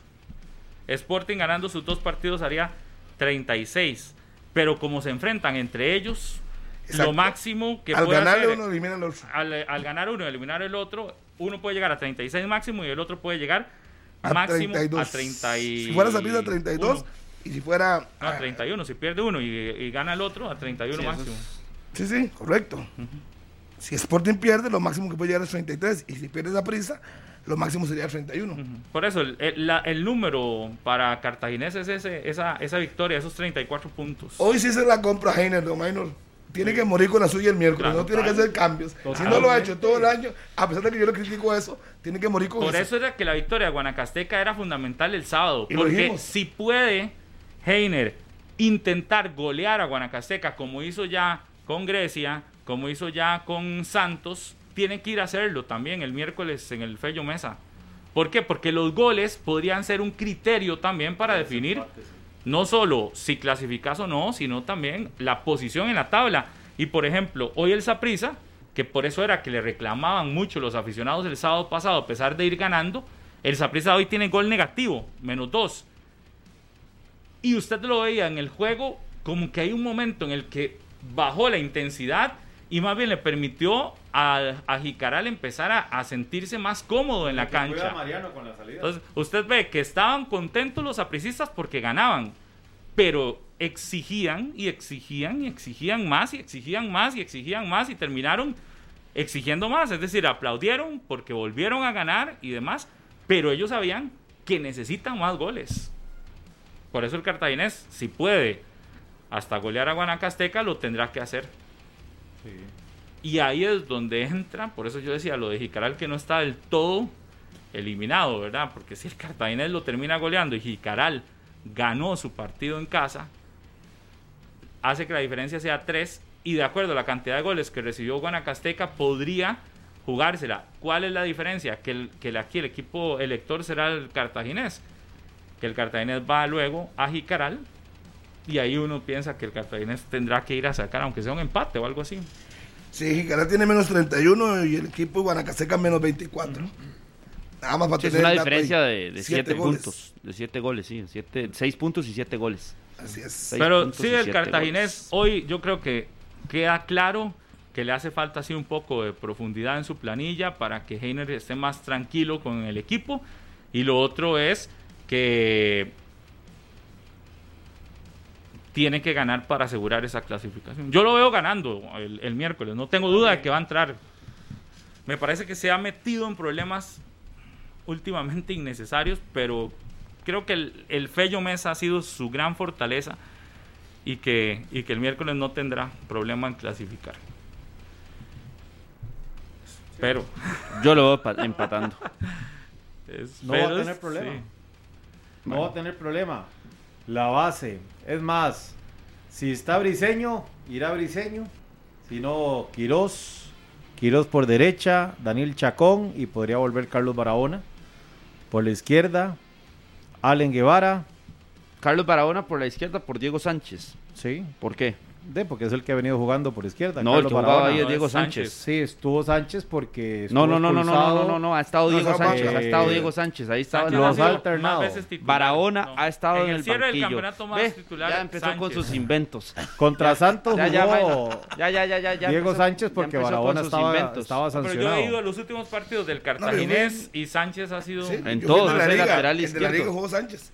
Chueca, También. de cambio Por eso, no ha, no ha podido No, no, por consolidar eso un nada, se jugador por la equivocó y izquierda. acéptelo y ya. Yo espero ir el miércoles al Fello Mesa. Me Después Guevara. Jekyll, eh, buscará reemplazo de Luis Ronaldo Araya, Si Marcel Heiner, Barrantes. Yo muero con la. Ya, ya ahora sí Si yo que fuera. Heiner voy con mi titular. Con la que le hago, la que se, que con sí. la que se Equipo. casó, tiene que ir a morir. Solo en el mundo de Bobby hay cambios. Con, si yo fuera. Heiner, voy con la que le ganó a Santos. Esa formación Por eso. estelar. Pero que Minor, eh, eh, dígasela a Minor, porque ya que pone a Sí, Carlos ¿qui- Barahona, quién- quién entonces hay jugó que, ese partido? hay que decirle a Minor cómo es que alinea el cartaginés en su formación Sánchez. titular. sí, porque. Barahona no estaba, estaba Ay, suspendido. No, no, pero también que contra Grecia también fue Sánchez. Sí, Contra sí. la liga también. Eh, La No formación importa, del te equivocaste, aceptalo, amigo. La, la información del Cartaginés este, contra, contra el equipo de Santos, que fue en la jornada 19, si mal no recuerdo, que creo que es la que debería mantener, sí, contra Santos, que es la formación que debería Sí, mantener para mí, esa es la que el miércoles tienen que recuperar a como de lugar a Heiner. Bueno, obvio, si tiene ah, disponible a Briseño, yo pondría a Briseño Sí. bajo Los Quirós, pensado. Chacón. Pero William Quiroz, Diego Sánchez, José Luis, ¿Y Barahona? Luis Ronaldo. Ese día estaba sancionado, Chacón, Carlos. Sí, pero acabas de decir que estaba que jugó y ahora Contra. Santos no jugó, Ajá. ponga atención. Guevara, Y vamos a ver. Dylan Flores, Déjeme ver por qué. Michael Barrantes y Marcelo Hernández. Esa debería Contra, ser. Esa Heredi- es, esa contra Herediano, dice que Diego Sánchez. Pero nadie va. Bueno, solo Carlos piensa que Heiner seguro en el partido de la clasificación va. No, y ya usted va empezó a, buscarle cambios porque Carlos Barahona era un cambio. Pues ya imagínate usted fue el primero en buscar los Que cambios. adicional, Guanacasteca podría llegar ya sin la presión del descenso si Pérez Celedón empató en Jicaral. Sí, a las 3 de la tarde. O ganó. Compromiso. Ajá. Entonces ya vas a ver el resultado. Sí, sí, sí. sí. Obvio, podría llegar también con una presión, aunque sea Si pe- gana. mínima, si Sí. Jicaral ganó y quedó a tres puntos de diferencia, sí. porque ya sabrá cuál es el resultado. Que Cartagena juega a las 6 de la tarde. Nada más ahí corrijo, porque yo dije que era a las 8. No, Cartagena juega a las 6 Y 8 y media el y Saprissa. a las 8 y media Saprissa. Y el jueves es a las 5 y 30 Herediano y a las 8 la Liga. Y atención con esto, que la Liga dentro de muy pocos minutos va a anunciar una promoción para el partido contra San Carlos. Atención aficionados manudos, que en cuestión de minutos la Liga Deportiva Alajuelense anunciará, anunciará una promoción para los sectores o las localidades populares del estadio Alejandro Morera Soto, para que vayan los aficionados como agradecimiento también Por la mojada por toda ayer. la mojada, por toda la cantidad de público que ha llegado a los partidos y todo lo demás, así que irá con localidades 2 por 1 en popular la Liga Deportiva Alajuelense para el partido del jueves contra San Carlos. Así que si usted quiere ir al estadio el jueves a las 8 de la noche al Morera Soto, pues póngase de acuerdo con alguien porque la liga va a, eh, en cuestión de horas, no sé, o minutos, va a anunciar oficialmente y va a abrir la posibilidad de que los aficionados lleguen con su 2 por 1 en las localidades populares a disfrutar del partido Liga Deportiva Alajuelense contra la Asociación Deportiva San Carlos en el estadio Alejandro Morera Soto el próximo jueves. Ya lo saben, y estaba revisando los, los datos de Barahona y del muchacho Sánchez. Tienen la misma cantidad de partidos, 8 y 8. Y yo no dudaría, nada más, y yo no dudaría, este Harry, que, que es- Cartaginés haga algo así. Debería. Lo de Barahona, clasificar. lo, lo- lo- lo de Barahona Lo tengo- hizo en el partido contra el Santos. Los últimos dos, No lo ha contra hecho. Grecia y contra Santos, lo no de Barahona podría ser por el centro, no por no por la izquierda, como lo, lo que estaba diciendo Minor, que es donde Barahona prácticamente Harry, ya ha dejado de jugar. Harry, dele la razón Sería por el centro que, tema. aparezca Carlos Barahona. No, no nada más le estoy diciéndole. Yo le estoy diciendo lo que podría pasar contra Guanacasteca. Y no es, no es, no es, dígale al chiquito, no, no, no. Mire, señor, lo que pasa es que se equivocó, pero como usted es tan poco cuidadoso, tal vez, Sí, sí, no, no, no Ocho partidos jugados por uno, ocho tranquilo, jugados el otro. tranquilo, entonces, Minor, aprenda a tener un poquito de, de calma y de Le mando un saludo a dos. Ron Edward dice que le mando un saludo a los dos, que se den un abrazo y No, tomen man. un café juntos. No, No, ya, ya lo invito todos los días. sobre todo. El miércoles yo prácticamente creo que se van a definir dos campos más y, el descenso. Y mí, jugaría sin Briseño todavía el miércoles. ópale. No es portero. No. Otro el alto. No, hombre, Harry, que usted sabe. Tiene Pero yo creo él. que el miércoles no, no, no es gran, gran. No está gran- peligroso. Es bueno, que con la Pablo, ¿sabe para qué es lo que pasa? Con Brandon Aguilera y, y su juego aéreo y ese Sí. muchacho le cuesta. No, yo, yo estoy de acuerdo con eso, pero para mí es, es el donde más problemas le ve uno es fuera del Sí. también. Igual, y si no tiene otro portero, es lo que les queda. Es lo que hay. Ojo, el miércoles contra Guanacasteca, Cartaginés abre pro- posibilidad 2 por 1 en Popular Oeste y 2 por 1 en Preferencial Norte. 2 por 1 en Popular Oeste y 2 por 1 en Preferencial Norte. Y los precios 4 mil colones en Popular Oeste y 5 mil colones en Preferencial Norte. Eso significa, me parece que usted se pone de acuerdo. Digamos, yo le digo, Minor, vámonos a Popular Oeste. Usted pone dos rojos y yo pongo dos rojos. Y van Y entramos los dos. Y si digo, no, antes de ir a Popular, prefiero ir a esa preferencial norte, un poco ahí, este, detrás de un marco.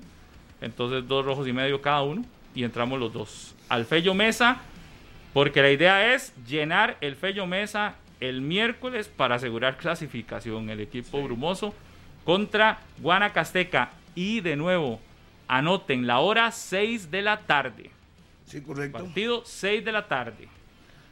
Para que no les... Después dicen, mira, es que, no que era a las 8. No, no, es a las 6 de la tarde. A las 3 juega Jicaral contra Pérez. A las 6 Cartaginés frente a Guanacasteca, un partido de trámite. 8 de la noche Santos de Guapiles, Grecia. Y a las 8.30 Saprissa frente al Sporting. Aquí va a morir uno de los dos. Y si hay empate, se van de la mano los dos.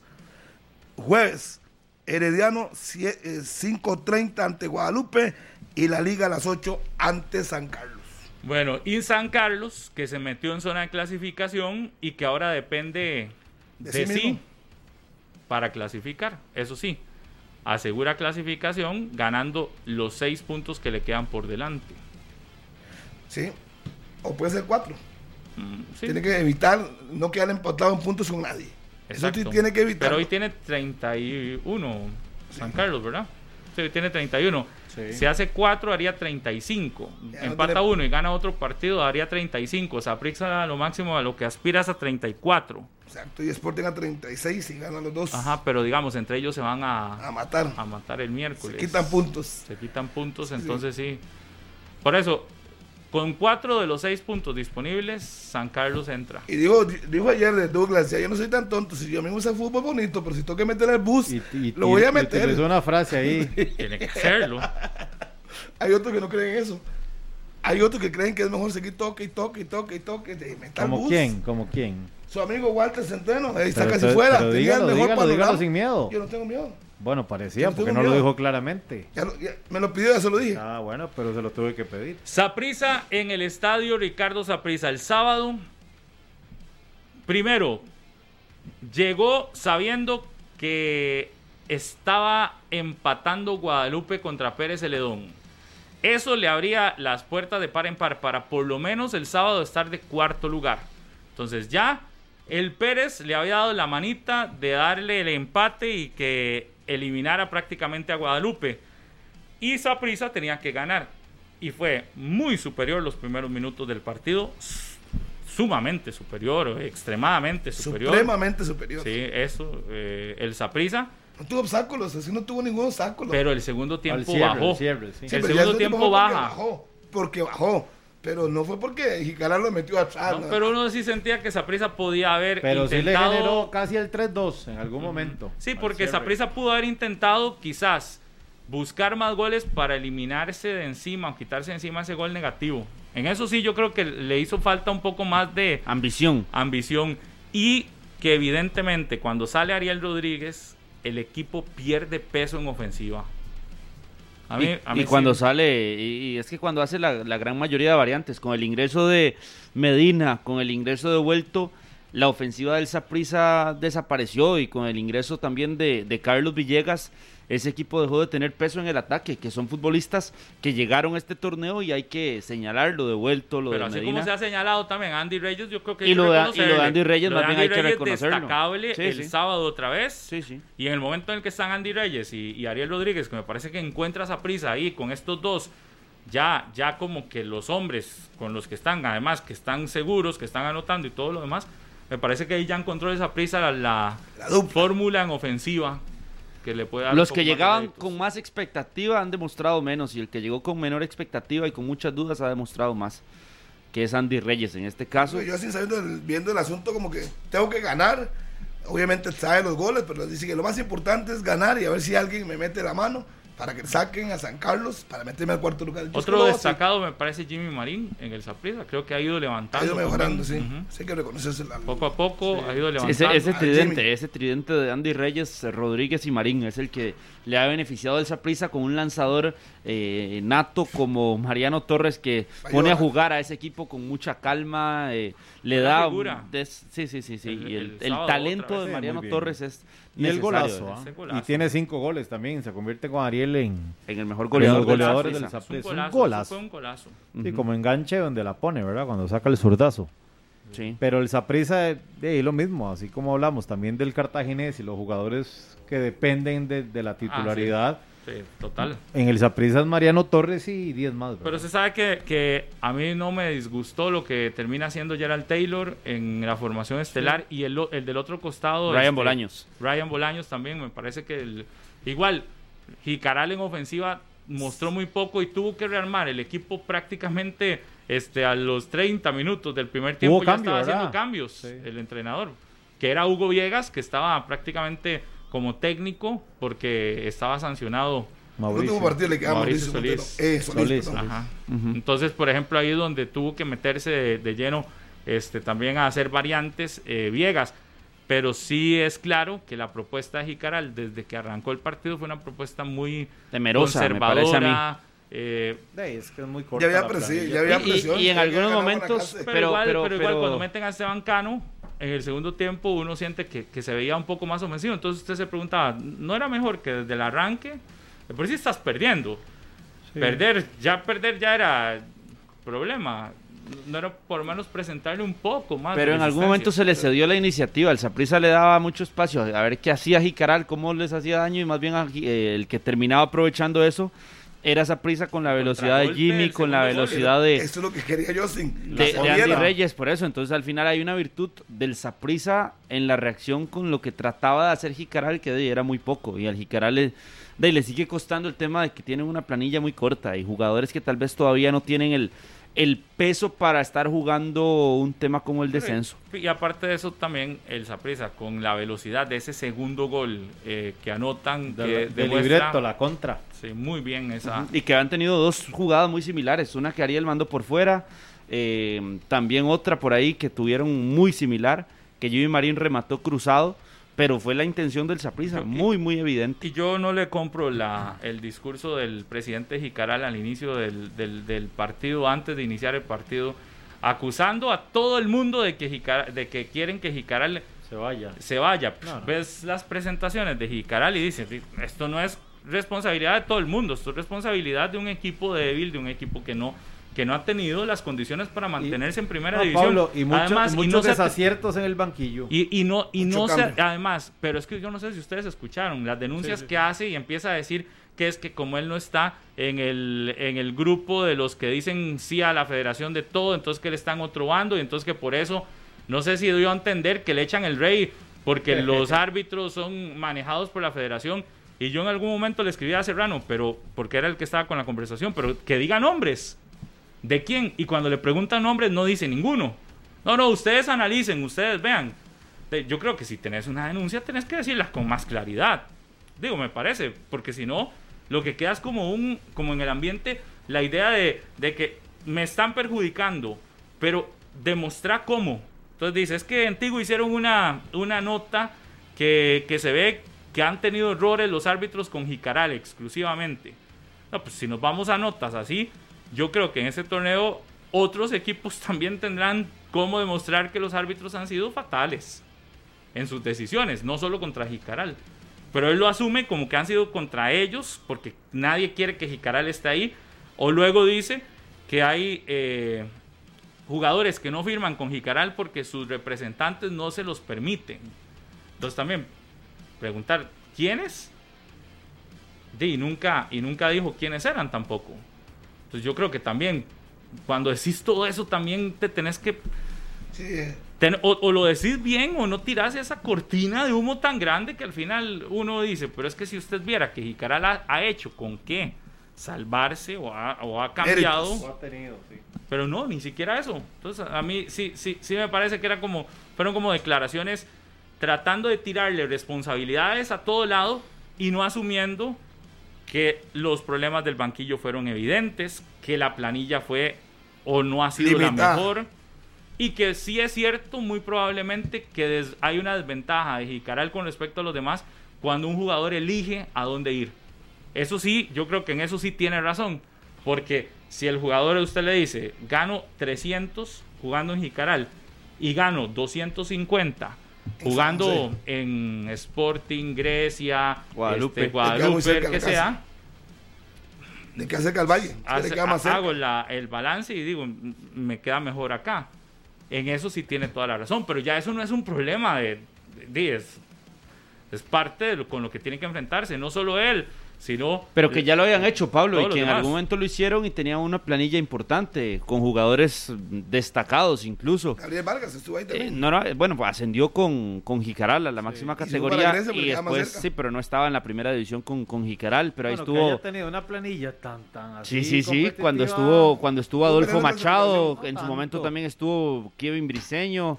Y eh, algunos no jugadores le- que le prestaron, Jürgens Montenegro, en ese momento Sí. tuvo a Kennedy Rocha también. Sí, sí, tuvo una planilla que Sí, por sí, lo sí, menos... tampoco venga a desmeritar, es que Mainitor, solo Que por por llevar la contraria no, alcanzaba. ¿verdad? No, no. Solo por llevar la contraria no. No, no, es que Aparte cuando hace buenas.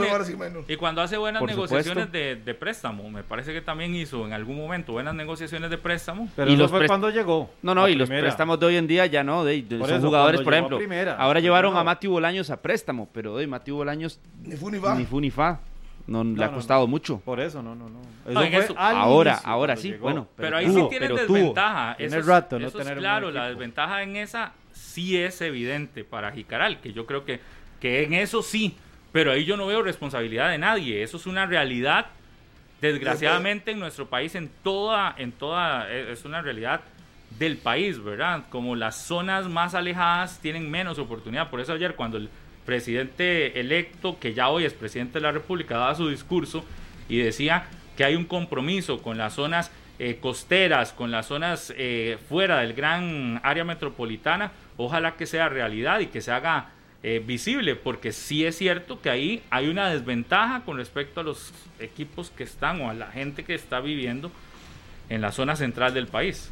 Sí, ahí no hay mucho que decir. Pero yo sí critico todo lo demás. Si, si vas a denunciar algo, tienes que denunciarlo con nombres y con pruebas. Porque si no dejas una duda en el ambiente muy grande, y esa duda este, de- no es justo tampoco. Que usted diga, mira, es que siento como que no, No, pero vea, vea, nada más vean, ustedes analícenlo. Sí. No, no, Pablo, y salvo con Justin en el regreso a primera división fue cuando dio la, la mayor pelea el equipo de Jicaral. Ya después de ahí, nada, nada, nada, nada. Un equipo muy, muy, muy irregular y que no ha sido protagonista desde que llegó a la, a la primera Arriola me división. parece que fue un equipo que estuvo peleando con No, no, y- Arriola. no, no, y pero- Maynor, pero- pero- tampoco pero- ha sido tan desastroso. Sí, con sí, Arriola sí. peleó, estuvo cerca de clasificar. Lo que pasa es que ha sido un tema, ha sido, ha venido a la baja, Jicaral, por ese tema de la planilla, más que todo, porque ya ha perdido jugadores eh, de que, que en algún momento por lo menos le daban el peso para tener la permanencia. Ahora no, ahora las contrataciones de Jicaral en su mayoría fueron jugadores que iban a debutar Sí. en la primera división, que los trajo, y, y que Mauricio Montero lo dijo al inicio del torneo. Estoy armando un equipo a 15 días de que arranque, eh, incluso llegué a entrenar con muy pocos jugadores, y de que no, de ahí sí, no. Y también la cantidad de cambios en el banquillo, insisto. Y la elección de técnicos. Ujú, sí. A final de cuentas es que... Técnicos de Jicaral en la, en la máxima No, es que categoría. a Martín Arriola. pero después vino don César Eduardo Méndez y ahí mal. a partir de momento sí, no le fue de ahí en bien. adelante le fue mal. Sí, no le fue bien con César Mauricio, Eduardo Méndez. Miso. Sí, yo le decía a Mauricio, Mauricio ¿cómo agarras Solís. ese chicharrón? Y sin limón, frío. Sí. No sabía que de ese equipo le faltaba gente, Claro. jugadores. Técnicos de Jicaral en la primera división, Justin Campos, Eric Rodríguez. Eric Rodríguez se marcha y es donde ya asume Martín, Martín. Arriola, que dijo que no iba a asumir. Él se mantenía como gerente, pero al final termina asumiendo. Se va Martín Arriola, llega eh, César Eduardo Méndez, después llega Mauricio Montero y ahora Mauricio Solís. En tres ahí, años estaba ahí con- con Sí, porque era asistente, era asistente. Llegó con César Eduardo Méndez y le dieron el timón. Sí, ahora están a una semana de decirle adiós a la primera división. Van a tener que armarse en la segunda división. A dos días, puede ser. Es que para mí, para darles el beneficio de la duda una semana, pero yo no voy a Jicaral salvándose. La verdad se lo digo. No le, ganaron nunca a Saprissa, no le ganaron nunca a la Juelense, ¿verdad? Estando en la primera división. Un detalle de que, Tiene que ir a, re- a rearmarse en la segunda división, eh, hacer eh, cosas distintas. que eso fue un tema, Harry, que dijo Roy Barrantes en Monumental en declaraciones a la radio de Costa Rica, eh, que, que sí pensaba mantener el proyecto. Es decir, que no, que descender no iba a implicar que desapareciera el equipo, sino que eh, el proyecto en Jicaral se mantiene, con un centro de alto rendimiento, centro canchas, integral sí, de alto bonitas. rendimiento, sí, para Jicaral. Y que es todo un proyecto, pero eh, para los que pensaban en que podía desaparecer, no, el equipo seguirá. El equipo seguirá. Que vuelva muy pronto, eso habría que verlo. Eso habrá que verlo. La competencia es fuerte en la segunda Sí, división. que Liberia está ahí. Vamos a ver qué pasa con el proyecto de Limón. Es que no es tan fácil. Sí. No es tan fácil. Bueno, eso es eh, la realidad del partido Jicaral contra Zaprisa del pasado eh, sábado en horas de la noche. 10 con 24. Hacemos una breve pausa. Después del corte tendremos también tiempo para conversar sobre Punta Arenas FC y Carmelita que llegan a la final eh, de la Liga de Ascenso. Alguno de esos dos será realmente el que aparezca en la máxima categoría el próximo torneo. Y también las últimas posibilidades de lo que se viene, ¿verdad? Para la fase final del campeonato, revisando no solo la jornada del, del miércoles, sino también la posibilidad que el domingo no todos los partidos ya se jueguen a la misma hora. Ya podría haber cambio. Es más, desde ya, algunos que ya no aspiran nada, podrían tener algún tipo de cambio de programación. Pero cuáles partidos y depende de qué, la próxima jornada definirían algo o no. 10 con 25, ya casi regresamos. Seguimos con más. 120 minutos. Regresamos, las 10 de la mañana con 30 minutos. Muchas gracias por continuar con nosotros acá en Monumental, la radio de Costa Rica. Como siempre, un placer y un agradecimiento a todas y a todos los que participan en el programa, los que están o no de acuerdo con los criterios, pero los que siempre nos ven, nos siguen, nos escuchan, eh, nos eh, siguen a través de las redes sociales, nos oyen a través de la radio, a través del podcast que queda este, en Spotify eh, listo también ahí para cuando ustedes lo quieran escuchar y todo lo demás. Así que muchísimas gracias. Eh, un saludo para Jürgen Flores, también a doña Nicole y a la bebé Ana, Lucía, Sí, porque acaban de venir en el corte comercial y desde la parrillita del De Jur. de Jur, de Jur debe ser, la parrillita de Jur debe ser por Jürgen, ¿verdad? Sí, sí. Desde la parrilleta de Jur, allá en el Coyol de Alajuela, dice que son manudos, manudos, manudos. Y se vinieron aquí a dejarnos un chifrijo y todo. Qué manera. Chifrijo, sí, Muchísimas la gracias, de verdad. Jur. Buena nota, muchas gracias. Desde vida, el calidad. jueves, ahí estábamos. Muy bueno se ve ese chifrijo espectacular. Muchas Sí. gracias Muchas a Ana gracias Lucía y a a Nicole ellos. también. Sí, y uno agradece porque de, no tienen por Ninguna qué, obligación. pero No, no. de, vinieron y muchas gracias, de verdad. Y un abrazo ahí, ya van de camino, me imagino. Sí, Bendiciones. Un saludo Gracias. para, vamos a ver, ay, ay, ay, para Alan Oviedo, el goleador, dice que está en el taller de Alan, de, de Oviedo, arreglando el carro, y que por favor lo salude, que viene, no lo dice, Eh, no vi el mensaje ahorita. Saludo para Brian González también desde Connecticut en Estados Unidos. Ahí está pendiente que cómo estuvo la cancha después del aguacero. Respondió muy bien la cancha de- del Morera Soto. No tuvo ningún montón de agua que cayó. ¿ah? inconveniente. Fue un aguacero tremendo el que hubo en el Morera Soto. Para Reinaldo, para Oiga, Pachi eso- Álvarez. También saludos a la familia Brenes. Hablando de eso, la UNAFUT debería de revisar el tema de los horarios y de lo del sol y todo esto en pleno invierno. Ah, el, el sábado la gente en Guanacaste decía que lo habían advertido. ¿Quién sabe más si no la misma gente que ve ahí? De la zona.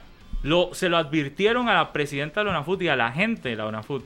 Si jugaban a las 3, el riesgo iba a ser enorme de que el partido se pueda jugar o no. ¿Por qué? Porque el aguacero que está cayendo era muy... eh, era evidente que iba a caer aguacero. Y además de eso, que como la iluminación no está autorizada, si Y- era se pone muy una hora, oscuro, Pablo. claro, si se pone muy oscuro el, el- el- el estadio, el, el árbitro tiene que dar por finalizado el partido y reponer los minutos que queda al día siguiente o demás. el gasto. En medio, y en medio de un momento como está el campeonato. Y a la misma hora, Pablo, a las 3 de la tarde, donde otra vez iba a llover. Ve, ayer eh, estábamos en la transmisión de Foot TV y decíamos, don Hernán, Pablo Gabas y este servidor, evidentemente lo, lo hubieran bajado una hora. Cuando empieza a llover fuerte, ya el partido le hubieran quedado cinco minutos. Exacto. Sí. Le hubieran quedado cinco minutos y ya, listo, se resuelve, se termina y no pasa más, hasta por no- la integridad de los jugadores. Yo creo que no puede ser tan, pero tan. Es decir, tan drásticas algunas decisiones. Estamos de acuerdo cuando es verano. Y en el verano usted sabe que no llueve, y, y- pero tenemos un verano muy corto Sí. en nuestro país. El verano es, es, es- es un espacio de enero, febrero, Y ya marzo empieza a llover. No, y vea que abril, el, el- antes yo me acuerdo, Paulo, empezaba a llover en mayo, como el 15, el 20 de mayo empezaba el invierno. Y ahora ya hasta Ahora final de empezó el marzo. 18, el No, no. 18 de abril ya empezó a llover fuerte. No, a finales de marzo ya había Sí, lluvias, tal vez no tan intensas, pero digamos que en abril de ya de fijo eh, está lloviendo y mayo es peor. Entonces yo, yo sí siento que debe haber un poco más de sentido común a la hora de tomar este tipo de decisiones, eh, como por ejemplo la situación de, de, de que a la liga al final le permitieron jugar a las 11, pero también hubo un momento en el que no le iban a permitir jugar a las 11 en pleno invierno, hace, hace, un- hace unos días. Sí, sí, Fue que al final se reunieron y entraron en razón. Y yo creo que en el tema de Guanacasteca tiene que igual, tiene que haber una, Un un sentido común, común. sí. Y en los estadios que son largos, donde la cancha es eh, natural y donde los pozos se vuelven más, más evidentes y más complicada la situación y donde no hay iluminación. Y vea que el miércoles juega a las 3 de la tarde igual el equipo de Jicaral. Que es lo que uno contra Pérez, que uno dice, ¿y por qué no bajar a las 2 para evitar la lluvia? Que se cumpla el partido y listo. Sí, Yo creo que eso lo tienen que revisar porque si no se van a meter en una en un problema grande cuando un partido no se puede hacer. Además del gasto que significa una zona, ir a un partido en una zona eh, lejana. Eh, Para el- tener que quedarse y después jugar siguiente. hasta el día y siguiente. no solo para los no solo para los equipos, sino una, una transmisión lo que cuesta. Sí, alguno puede decir, "Ay, pero lo dejan ahí. Pero imagínate que ese mismo equipo quizás es el que se usa en un partido el jueves. Exacto. Entonces, ¿qué se hace? Eh, Ahí es donde uno tiene que, que ver que también hay que buscar la forma en la que no se afecte. Y yo creo que lo más importante, que no se afecte ni a los equipos que tienen planificados los días de juego, además en un torneo donde está tan saturado. Por cierto, Pablo, que ayer eh, la UNAFUT da a conocer que con el decreto presidencial, eh, que todavía no se ha publicado en la Gaceta, pero lo dio a conocer el presidente Rodrigo Chávez del tema de mascarillas, UNAFUT eh, dio a conocer que esperarán que esté publicado para después tener las conversaciones con el ministerio correspondiente, que en este caso el ministerio ICODER, era no existe. eh, el Ministerio de Deportes, pero ya no hay nadie eh, actualmente que esté en, en esa cartera que no existe, ¿verdad? Pero por lo menos como ministro de Deportes, entonces están buscando con quién tienen que ir para eh, darse, dar el, el- el comunicado oficial qué hacer con el tema de ¿Con mascarillas. quién tienen que ir qué? Hace nada, Si ya- un decreto. Si ya hay un decreto. No, no, pero es que así lo, así lo Sí, sí, dijeron. sí, ellos en- están en- diciendo en eso en un orden, pero si ya hay Formalismo. un decreto, yo creo que No van a ir donde decir. quiera y lo que le van a decir es, ya el decreto está. Si ustedes quieren seguir implementándolo, lo pueden seguir implementando, pero ya es por cuestión de ustedes. Si no lo quieren seguir implementando, ya el decreto está de que no es obligatorio. Así Entonces, es más simple. bien, después usted exige y le pueden también hasta meter una, Recurso una- de un amparo, recurso de amparo, ¿verdad? Porque yo creo que, que ahí es donde sentido común. no, es el que quiera usarla la va a tener que usar, el que, que no, no. Pero sí tendrán que esperar a que esté publicado en el diario oficial. Y cada empresa, en lo, ¿cómo se llama? En lo particular, definirá cómo tratar La el tema con sus Sí. eh, colaboradores. Si la empresa dice, diga, aquí sigue usándose mascarilla, de, aunque uno no quiera, si es una política de empresa, lo van a seguir usando. Y si no, de- las políticas yo creo que también que va a implementar la UNAFUT. Y yo creo que la gente lo ha entendido así, Pablo. Usted, usted elige y usted será responsable donde la utilice o no. Eso yo creo que no debe cambiar muchísimo. Y si alguien dice, mira, yo prefiero que seguir usándola siempre, Se puede ir al estadio con su mascarilla todo el día. Pablo, aquí Jicaral hizo una solicitud a la UNAFUT, al Consejo Director, eh, para jugar a las 2 de la tarde las fechas 21 y 22 del clausura, eh, experimentando una situación de lluvias en los últimos días a las 3 de la tarde, a partir de las 3, 3 y 30 de la tarde.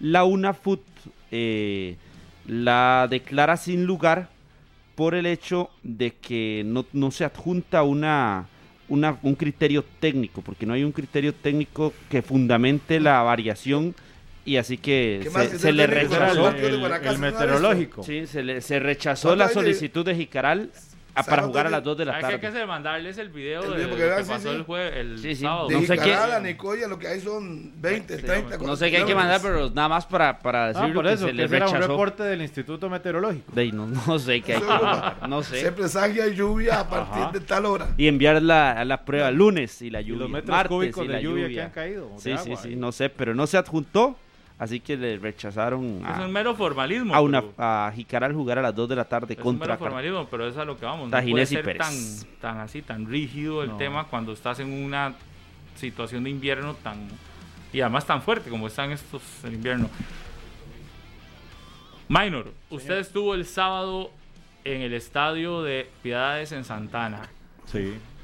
Un equipo en segunda que es prácticamente de primera, porque tiene técnico de primera, jugadores de primera, afición de primera. Primera, es decir, sí.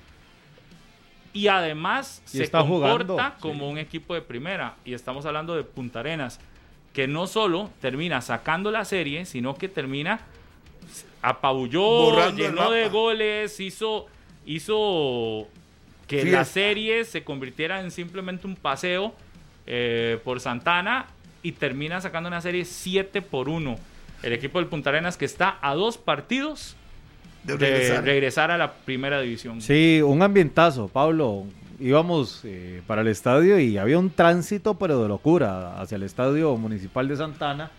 Un ambientazo. Habían cerca de 300 aficionados del Punta Arenas FC y como 150 que estaban afuera, que no lograron conseguir entrada. Y era un ambiente muy bonito, pero cuando usted a los 14 segundos de empezado el compromiso recibe un gol del equipo visitante del puerto que salió con todo, de, le decía Luis José Herrera, ahí ya apague y vámonos porque el, el equipo no se puede levantar. Y vamos a ver, futbolísticamente, si bien es cierto, Santana llegó hasta estas instancias por mérito propio y todo, no tiene nivel para, para competirle a un Punta Arenas que fue realmente un todoterreno y que encuentra en jugadores como Steven Williams, como Johnny Gordon, como Kevin Sancho, atrás con Adrubal Gibbons, de un equilibrio y adelante con Daniel Quiroz. Pero es una, es una estructura que no solo es de primera división, sino que andan jugando bastante bien. Y me llama poderosamente la atención la adaptación tan buena que tuvieron los jugadores del Caribe Harrick en el Punta Arenas FC. Eso es como la confianza a un Horacio Esquivel que tiene una pasta y hay que también reconocerlo. Lo de Horacio Esquivel en este tipo de manejos de camerino, la propuesta y, y- como le gustan los ascensos, eh, es muy notable lo del, lo del puerto.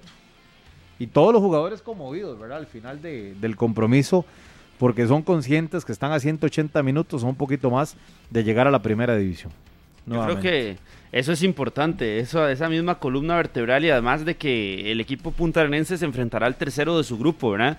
Carmelita quedó tercero, Punta Arenas quedó segundo y el primero había sido Liberia y este Punta Arenas que está siendo muy contundente. También usted sabe lo que es estar en unas semifinales y tener un marcador global tan fuerte como, como este. Eso de ahí, también es, significa algo, es un peso importante para el equipo que dirige don Horacio Esquivel y que no solo eh, en cuanto a los goles, es que es en cuanto a la calidad futbolística que tiene el equipo. No- nosotros fuimos con cámara, ¿verdad? Al Sí. mediodía muy probablemente tendremos las imágenes del ambiente, Claro. porque, porque yo creo que ver los goles bien, Sí, pero se vio la- la no se ve la gente No, eh, no. cerca Sí, eh, co- en los goles, nada en más. resumen, Sí, sí. pero tal vez ahora al mediodía en Noticias de Repretel tendrá, tendremos esa posibilidad de ver, porque yo creo que también eso de- del puerto en lo futbolístico se destaca muchísimo. Pero yo creo que lo que hemos visto de Punta Arenas en las gradas Sí. es digno de un equipo de primera. Es más, hay más público en partidos de Punta Arenas durante todo el torneo. No estoy hablando de las finales. Este puerto jugó prácticamente todo el torneo con más público que muchos afi- eh, equipos de primera división. Pablo y los jugadores lo agradecen. Eh, hacíamos la nota para, ¿verdad? Con el equipo de, de Noticias Repretel, con el camarógrafo, con Minor ahí. Y no hubo un solo jugador que no reconociera el apoyo fundamental que a lo largo del torneo recibieron de, de esa barra naranja, de irlos a apoyar a todo lado. Y usted sabe que en la Liga de Ascenso hay desplazamientos larguísimos para ir a ver a, a su equipo jugar. Y todos, todos, todos agradecen. Hay, nota, hay una nota ahí que se puede hacer con Kevin Sancho, con su hijo, Daniel Quiroz, toda la declaración que dio con, con la voz partida, porque evidentemente están muy conmovidos por lo que está viendo este equipo, que no solo en la cancha es la contundencia, sino también la unión que han encontrado en un camerino muy experimentado y con esa barra naranja y blanco que va a, a todo lado. Es una afición que merece la primera, ¿verdad? Total. Yo, yo creo que Total. yo lo colocaba así, es eh, la afición de Punta Arenas y el respaldo que le han dado al equipo demuestran que, que merecen estar en, en la primera división, en la máxima categoría. Pero y el equipo Carlos, lo cancha- respalda por eso, pero, pero es que usted no me deja terminar. No, No, me dejas terminar. no- no a el, equipo, por eso. el equipo lo demuestra en la cancha, lo respalda en la cancha, eso, ese merecimiento para los aficionados. Eso es lo primero que hubieras dicho. No, no, es que yo lo digo como yo primera. quiera, es que yo lo digo como yo quiera. marcado, Es un equipo de primera, totalmente de acuerdo, que en la cancha demuestra la calidad de jugadores que tiene. Todavía está Rocó, que está jugando ahí. Eh, Yamac Hernández, es una sucursal de Limón ahí. Obviamente les ha ido bien. Se han adaptado con el técnico Horacio Esquivel. Eh, y qué bueno por el puerto, pero tiene que demostrarlo en la cancha contra Carmelita, que ahora viene sus últimos dos partidos o cuatro para ascender. Cuatro para Carmelita y dos para el puerto, para el puerto. los cuatro. Y, y que ese detalle de Horacio Esquivel, ya lo decía Minor, bueno, es un técnico eh, que estuvo mucho tiempo fuera. Hay que recordar que él tiene una otra función fuera del fútbol y decidió dejarla para irse hasta Punta Arenas. Eh, la historia de él es muy interesante y el cómo lograría su primer ascenso a la máxima categoría.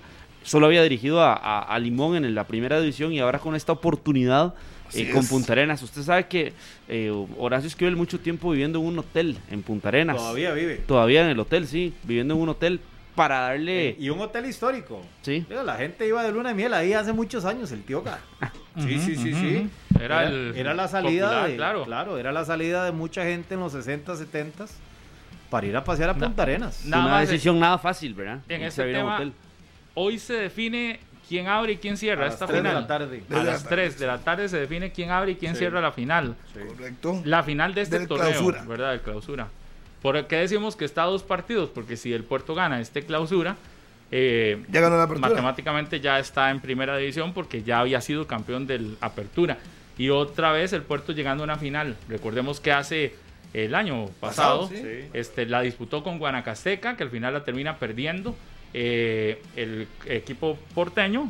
Y ahora otra ocasión más. De hecho, en los últimos ocho años, Punta Arenas ha llegado en varias ocasiones a las finales y se le ha hecho complicadísimo volver a la primera división. Y creo que hoy es el momento en el que deportivamente hablando, futbolísticamente hablando, administrativamente hablando, en todas las líneas es donde ha estado más cerca. No significa Que que ya ya, subió. esté en primera. Eso está claro porque yo veo también que un Carmelita eh, Con Vinicius en, el banco, es un hombre que ya ascendió con Belén, tiene experiencia en esos partidos, ya veremos. pero que hoy está eh, cerca de ese ascenso. sí. Totalmente.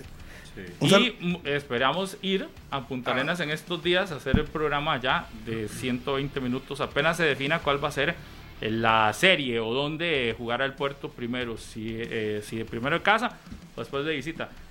Y, y ustedes han visto que el puerto de visita generalmente saca más y mejores. Le ha ido bien. Además, solo ha perdido un partido. Me, me estaban comentando, Ana, que solo un partido perdido. Y ha sido contundente Y en fuera. casa también, solo uno, ¿verdad? Contra Liberia. No, no, y goleó a, a Uruguay en cuartos de final en el, en el Labrador, Labrador. y en el Lito Pérez. Vamos a la pausa. ¿Saben? Nada más un saludo para Kenneth Monge, un niño especial que fue ayer al Morera Soto en su silla de ruedas. Decía, su máxima ilusión es las 9 de la mañana todos los días.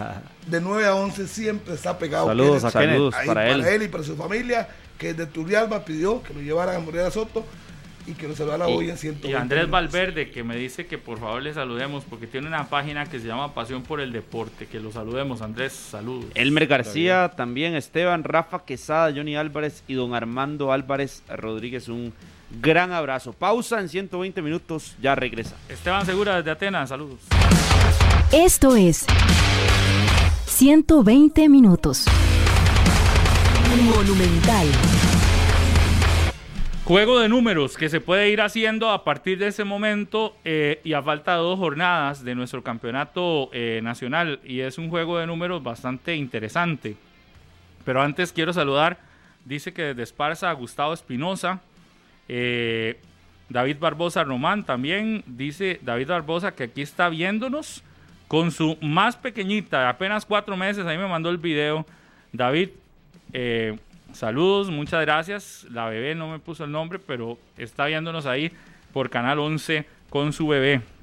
Josué Villalobos dice que José Villalobos dice, dígales a los muchachos que cuando vuelvan a venir a algún partido aquí en Alajuela, los invito a comer en el local de perros calientes que tengo a 10 minutos del estadio, que se llama Rico Rico.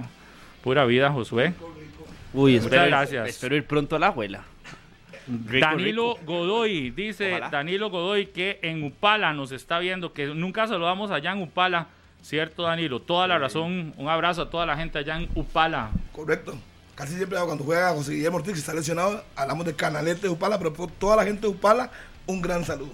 Desde San Sebastián, eh, dice Vargas Camacho, un morado, que dice que están temblando los manudos, dice este morado Es Vargas cierto. Camacho, que están temblando los manudos y Eso por es cierto. no quieren que Saprisa entre. ¿Es cierto, Harry? No, hay que temblar que eh, juega contra Sporting, tiene que ganar el Sporting para que puedan seguir hablando. Pero no, no, una cosa, pero la pregunta, ¿es cierto que están temblando los manudos? Ayer tembló eh, ella que perdió. Por eso fui como el vocero oficial. ¿Cuál vocero oficial? ¿De qué está hablando, señor? ¿De qué está hablando Estoy usted? diciendo que hice una Yo no pregunta. estoy temblando. Yo tampoco, ¿qué está hablando ese vocero? Pero si hay chance de eliminar al rival, ¿por qué no? Saludos para Ah. Melvin Fonseca Rodolfo, Rodolfo, su abuelo. ¿Y ¿Usted qué? ¿Usted, que está, usted está preocupado porque usted ya abrió la bocota y dijo que con Justin ya era campeón Saprissa. Harry, vea, en este, en este torneo, 37. en este torneo, el que más abrió la bocota fue usted diciendo que Heredia no iba a clasificar. Randall Vega, ya vamos. Randall Vega Solano dice que desde que por qué no hablamos de la calidad de la cancha del Morera Soto. Sí, ya lo dijimos, ya hablamos de eso. Sí. En la cancha. Por cierto, un saludo para Víctor O'Connor, que Víctor O'Connor es el encargado, el utilero de Guanacasteca, que fue el que estuvo barriendo ahí en ahí tratando de darle un poquito de agua, el famoso Víctor O'Connor, Ayer hablé con Keiner Brown y decía, ¿usted cómo nos va a eliminar? ¿Qué se sabe? ¿Qué está pensando usted? ¿Será que es un equipo muy fuerte? Y una vez que ustedes tenían siete puntos y no creía que iban a levantarse. Felicidades, que llegaron está ahí. Y hablé con el Balín ayer, Keiner Brown, un gran saludo para el chico de Barrio Roosevelt de Limón. Carlos Vázquez desde la Tigra de San Carlos, un saludo Carlos que ahí nos, eh, me está escribiendo en el Instagram, igual que José Richmond desde Ciudad de Panamá, dice que nos está viendo, Eh, dice Armando Bauer también que ahí nos está siguiendo, Osman Antonio que dice que Osman Antonio dice que a los morados que tanto criticaron los tres puntos que se ganó en la mesa, eh, de la liga que ahora se los van a devolver a San Carlos, dice.